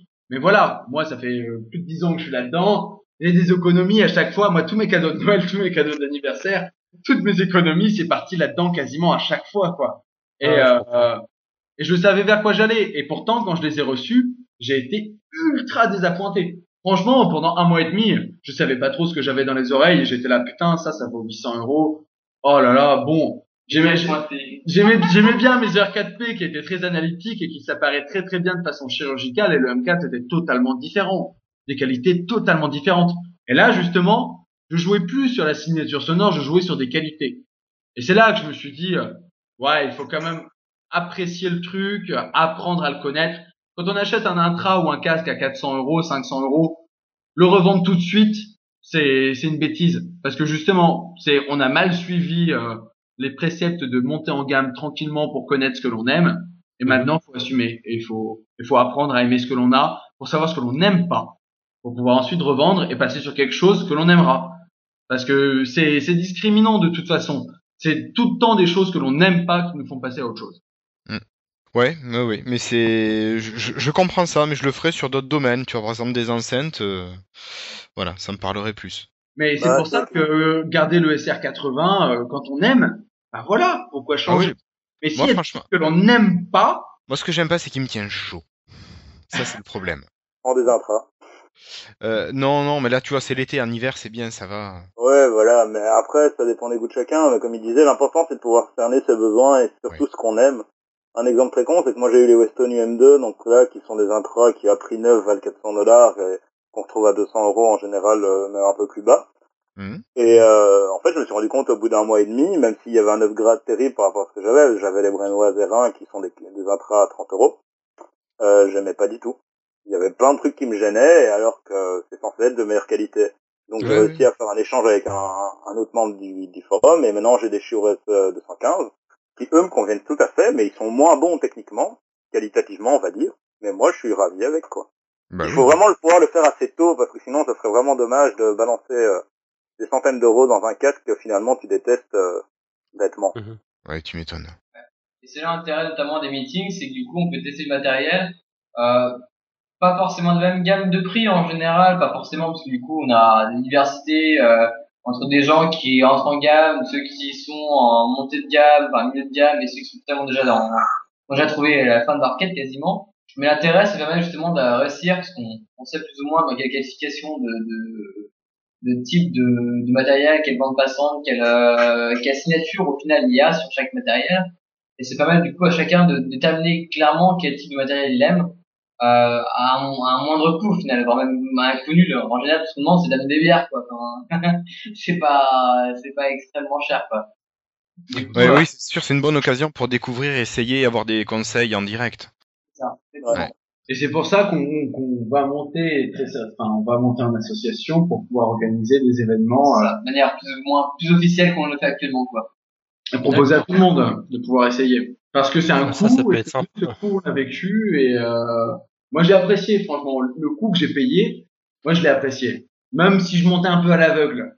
Parce que c'est quand même euh, un moment d'excitation quand on commande, euh, quand on reçoit le produit, qu'on s'attend à quelque chose et qu'on se dit je vais aimer, je vais pas aimer. Moi par exemple j'avais acheté des QGIS de Giz, donc une, une entreprise suédoise, d'écouteurs à on l'a trouvé sur Amazon à 125 euros à peu près, des écouteurs qui coûtaient 180 euros à l'origine. Double transducteur à armature équilibrée, quelque chose qui était vraiment pas mal dans tout ce qui se disait en test. J'ai jamais autant été déçu par un intra. je, les- ai utilisés peut-être une bonne quinzaine d'heures quand même, hein. Mais euh, j'a- j'avais claqué 125 euros pour rien. Parce qu'il y avait rien comme retour sur le net en francophone. Et, euh, et j'ai été euh, ultra déçu, quoi. Et euh, je les ai même découpés et sectionnés, ouverts, pour voir s'il y avait véritable massacre. Et euh, c'est vrai que c'est, c'est, mais à cette époque-là, j'étais déjà sur sur euh, sur génération mp3.com, donc euh, l'ancêtre finalement de Tellement Nomade, hein, qui aujourd'hui euh, persiste à exister, même Non, si euh, non, il est fermé. Le, Ah oui, le, le, le forum. est fermé, enfin fermé, et abandonné, et, euh, et le blog euh, fait des, des news sur les toasters. Mais bon, euh, j'ai rien. Vous connaissez Génération MP3 Ouais, Non. moi je connais un petit peu, ouais. Ça, ça me dit rien comme ça, peut-être en le voyant. En fait, euh, Tellement Nomade est, est né en fait de, de la d'un problème de, de hiérarchie euh, de sur Génération MP3, c'est-à-dire qu'il y avait euh, une- un aspect dirigeant en fait, la communauté dirigeait le contenu, mais il y avait euh, tout ce qui était technique et euh, tout ce qui était serveur Administratif, administratif quoi, était était ma- maintenu par une euh, par une société derrière. Et la société a totalement abandonné tout ce qui était technique.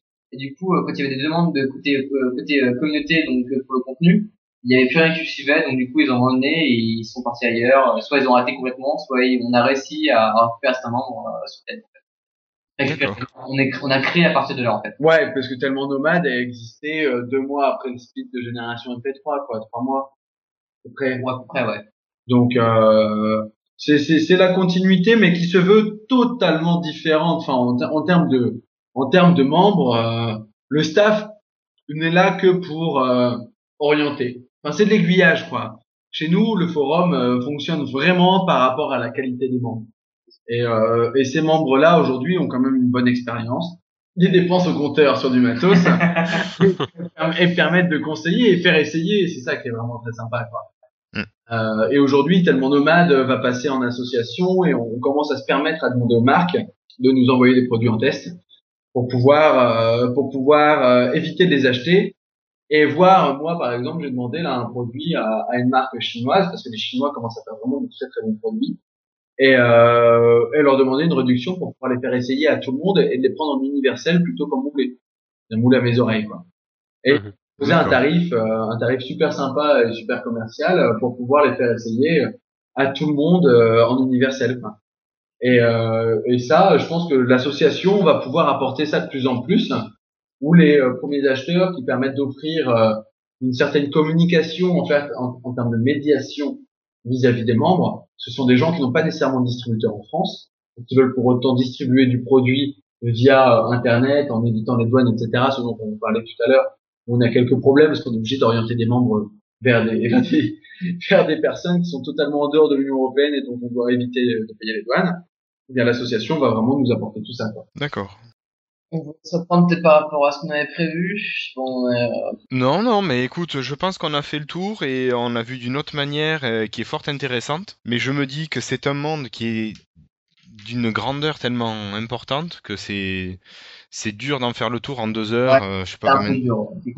Ouais. Enfin, on est déjà trois, mais c'est pas grave. Mais... En tout cas, on, on espère que ça aura donné euh, envie à nos auditeurs de, bah, de venir vous découvrir également. Voilà, donc tellementnomade.com. Il y a tellement plus à savoir. ouais. Voilà. Oui. Et vraiment, on vous remercie de, bah, d'être- d'avoir participé à ce podcast, euh, d'être venu nous, nous apporter vos conseils. Bah, merci à vous Merci aussi. à hein. vous, Ouais. Merci à vous. C'est sympa d'avoir pensé à nous, clairement. Voilà, et puis Jérémy vous fera un petit retour, savoir si, euh, si un DAC peut se brancher sur un Windows Phone. Nickel. Euh, Je testerai ça et puis euh, Et de toute façon, on se verra sur les forums, il n'y a pas de souci. Pensez aussi à nous, à nous passer le lien de votre, euh, votre podcast, ça peut être intéressant, je pense qu'on le diffusera aussi. On le diffusera sur notre blog aussi. Ouais. ouais. D'accord, ok. Alors, si vous tapez lifestyle.fr, vous devriez tomber chez nous. Ok, ça passe. Ok, super. Voilà. Ben messieurs, je vous remercie. À vous aussi. Je vous souhaite une bonne soirée et puis euh, à bientôt. À bientôt. bientôt. À bientôt, au revoir. Merci, salut. Et on remercie tous les auditeurs qui nous écoutent euh, et on vous dit euh, à septembre pour, euh, le, pour la saison 3. Ok. On espère, on espère. Allez, au revoir tout le monde. Salut. Au revoir. Salut.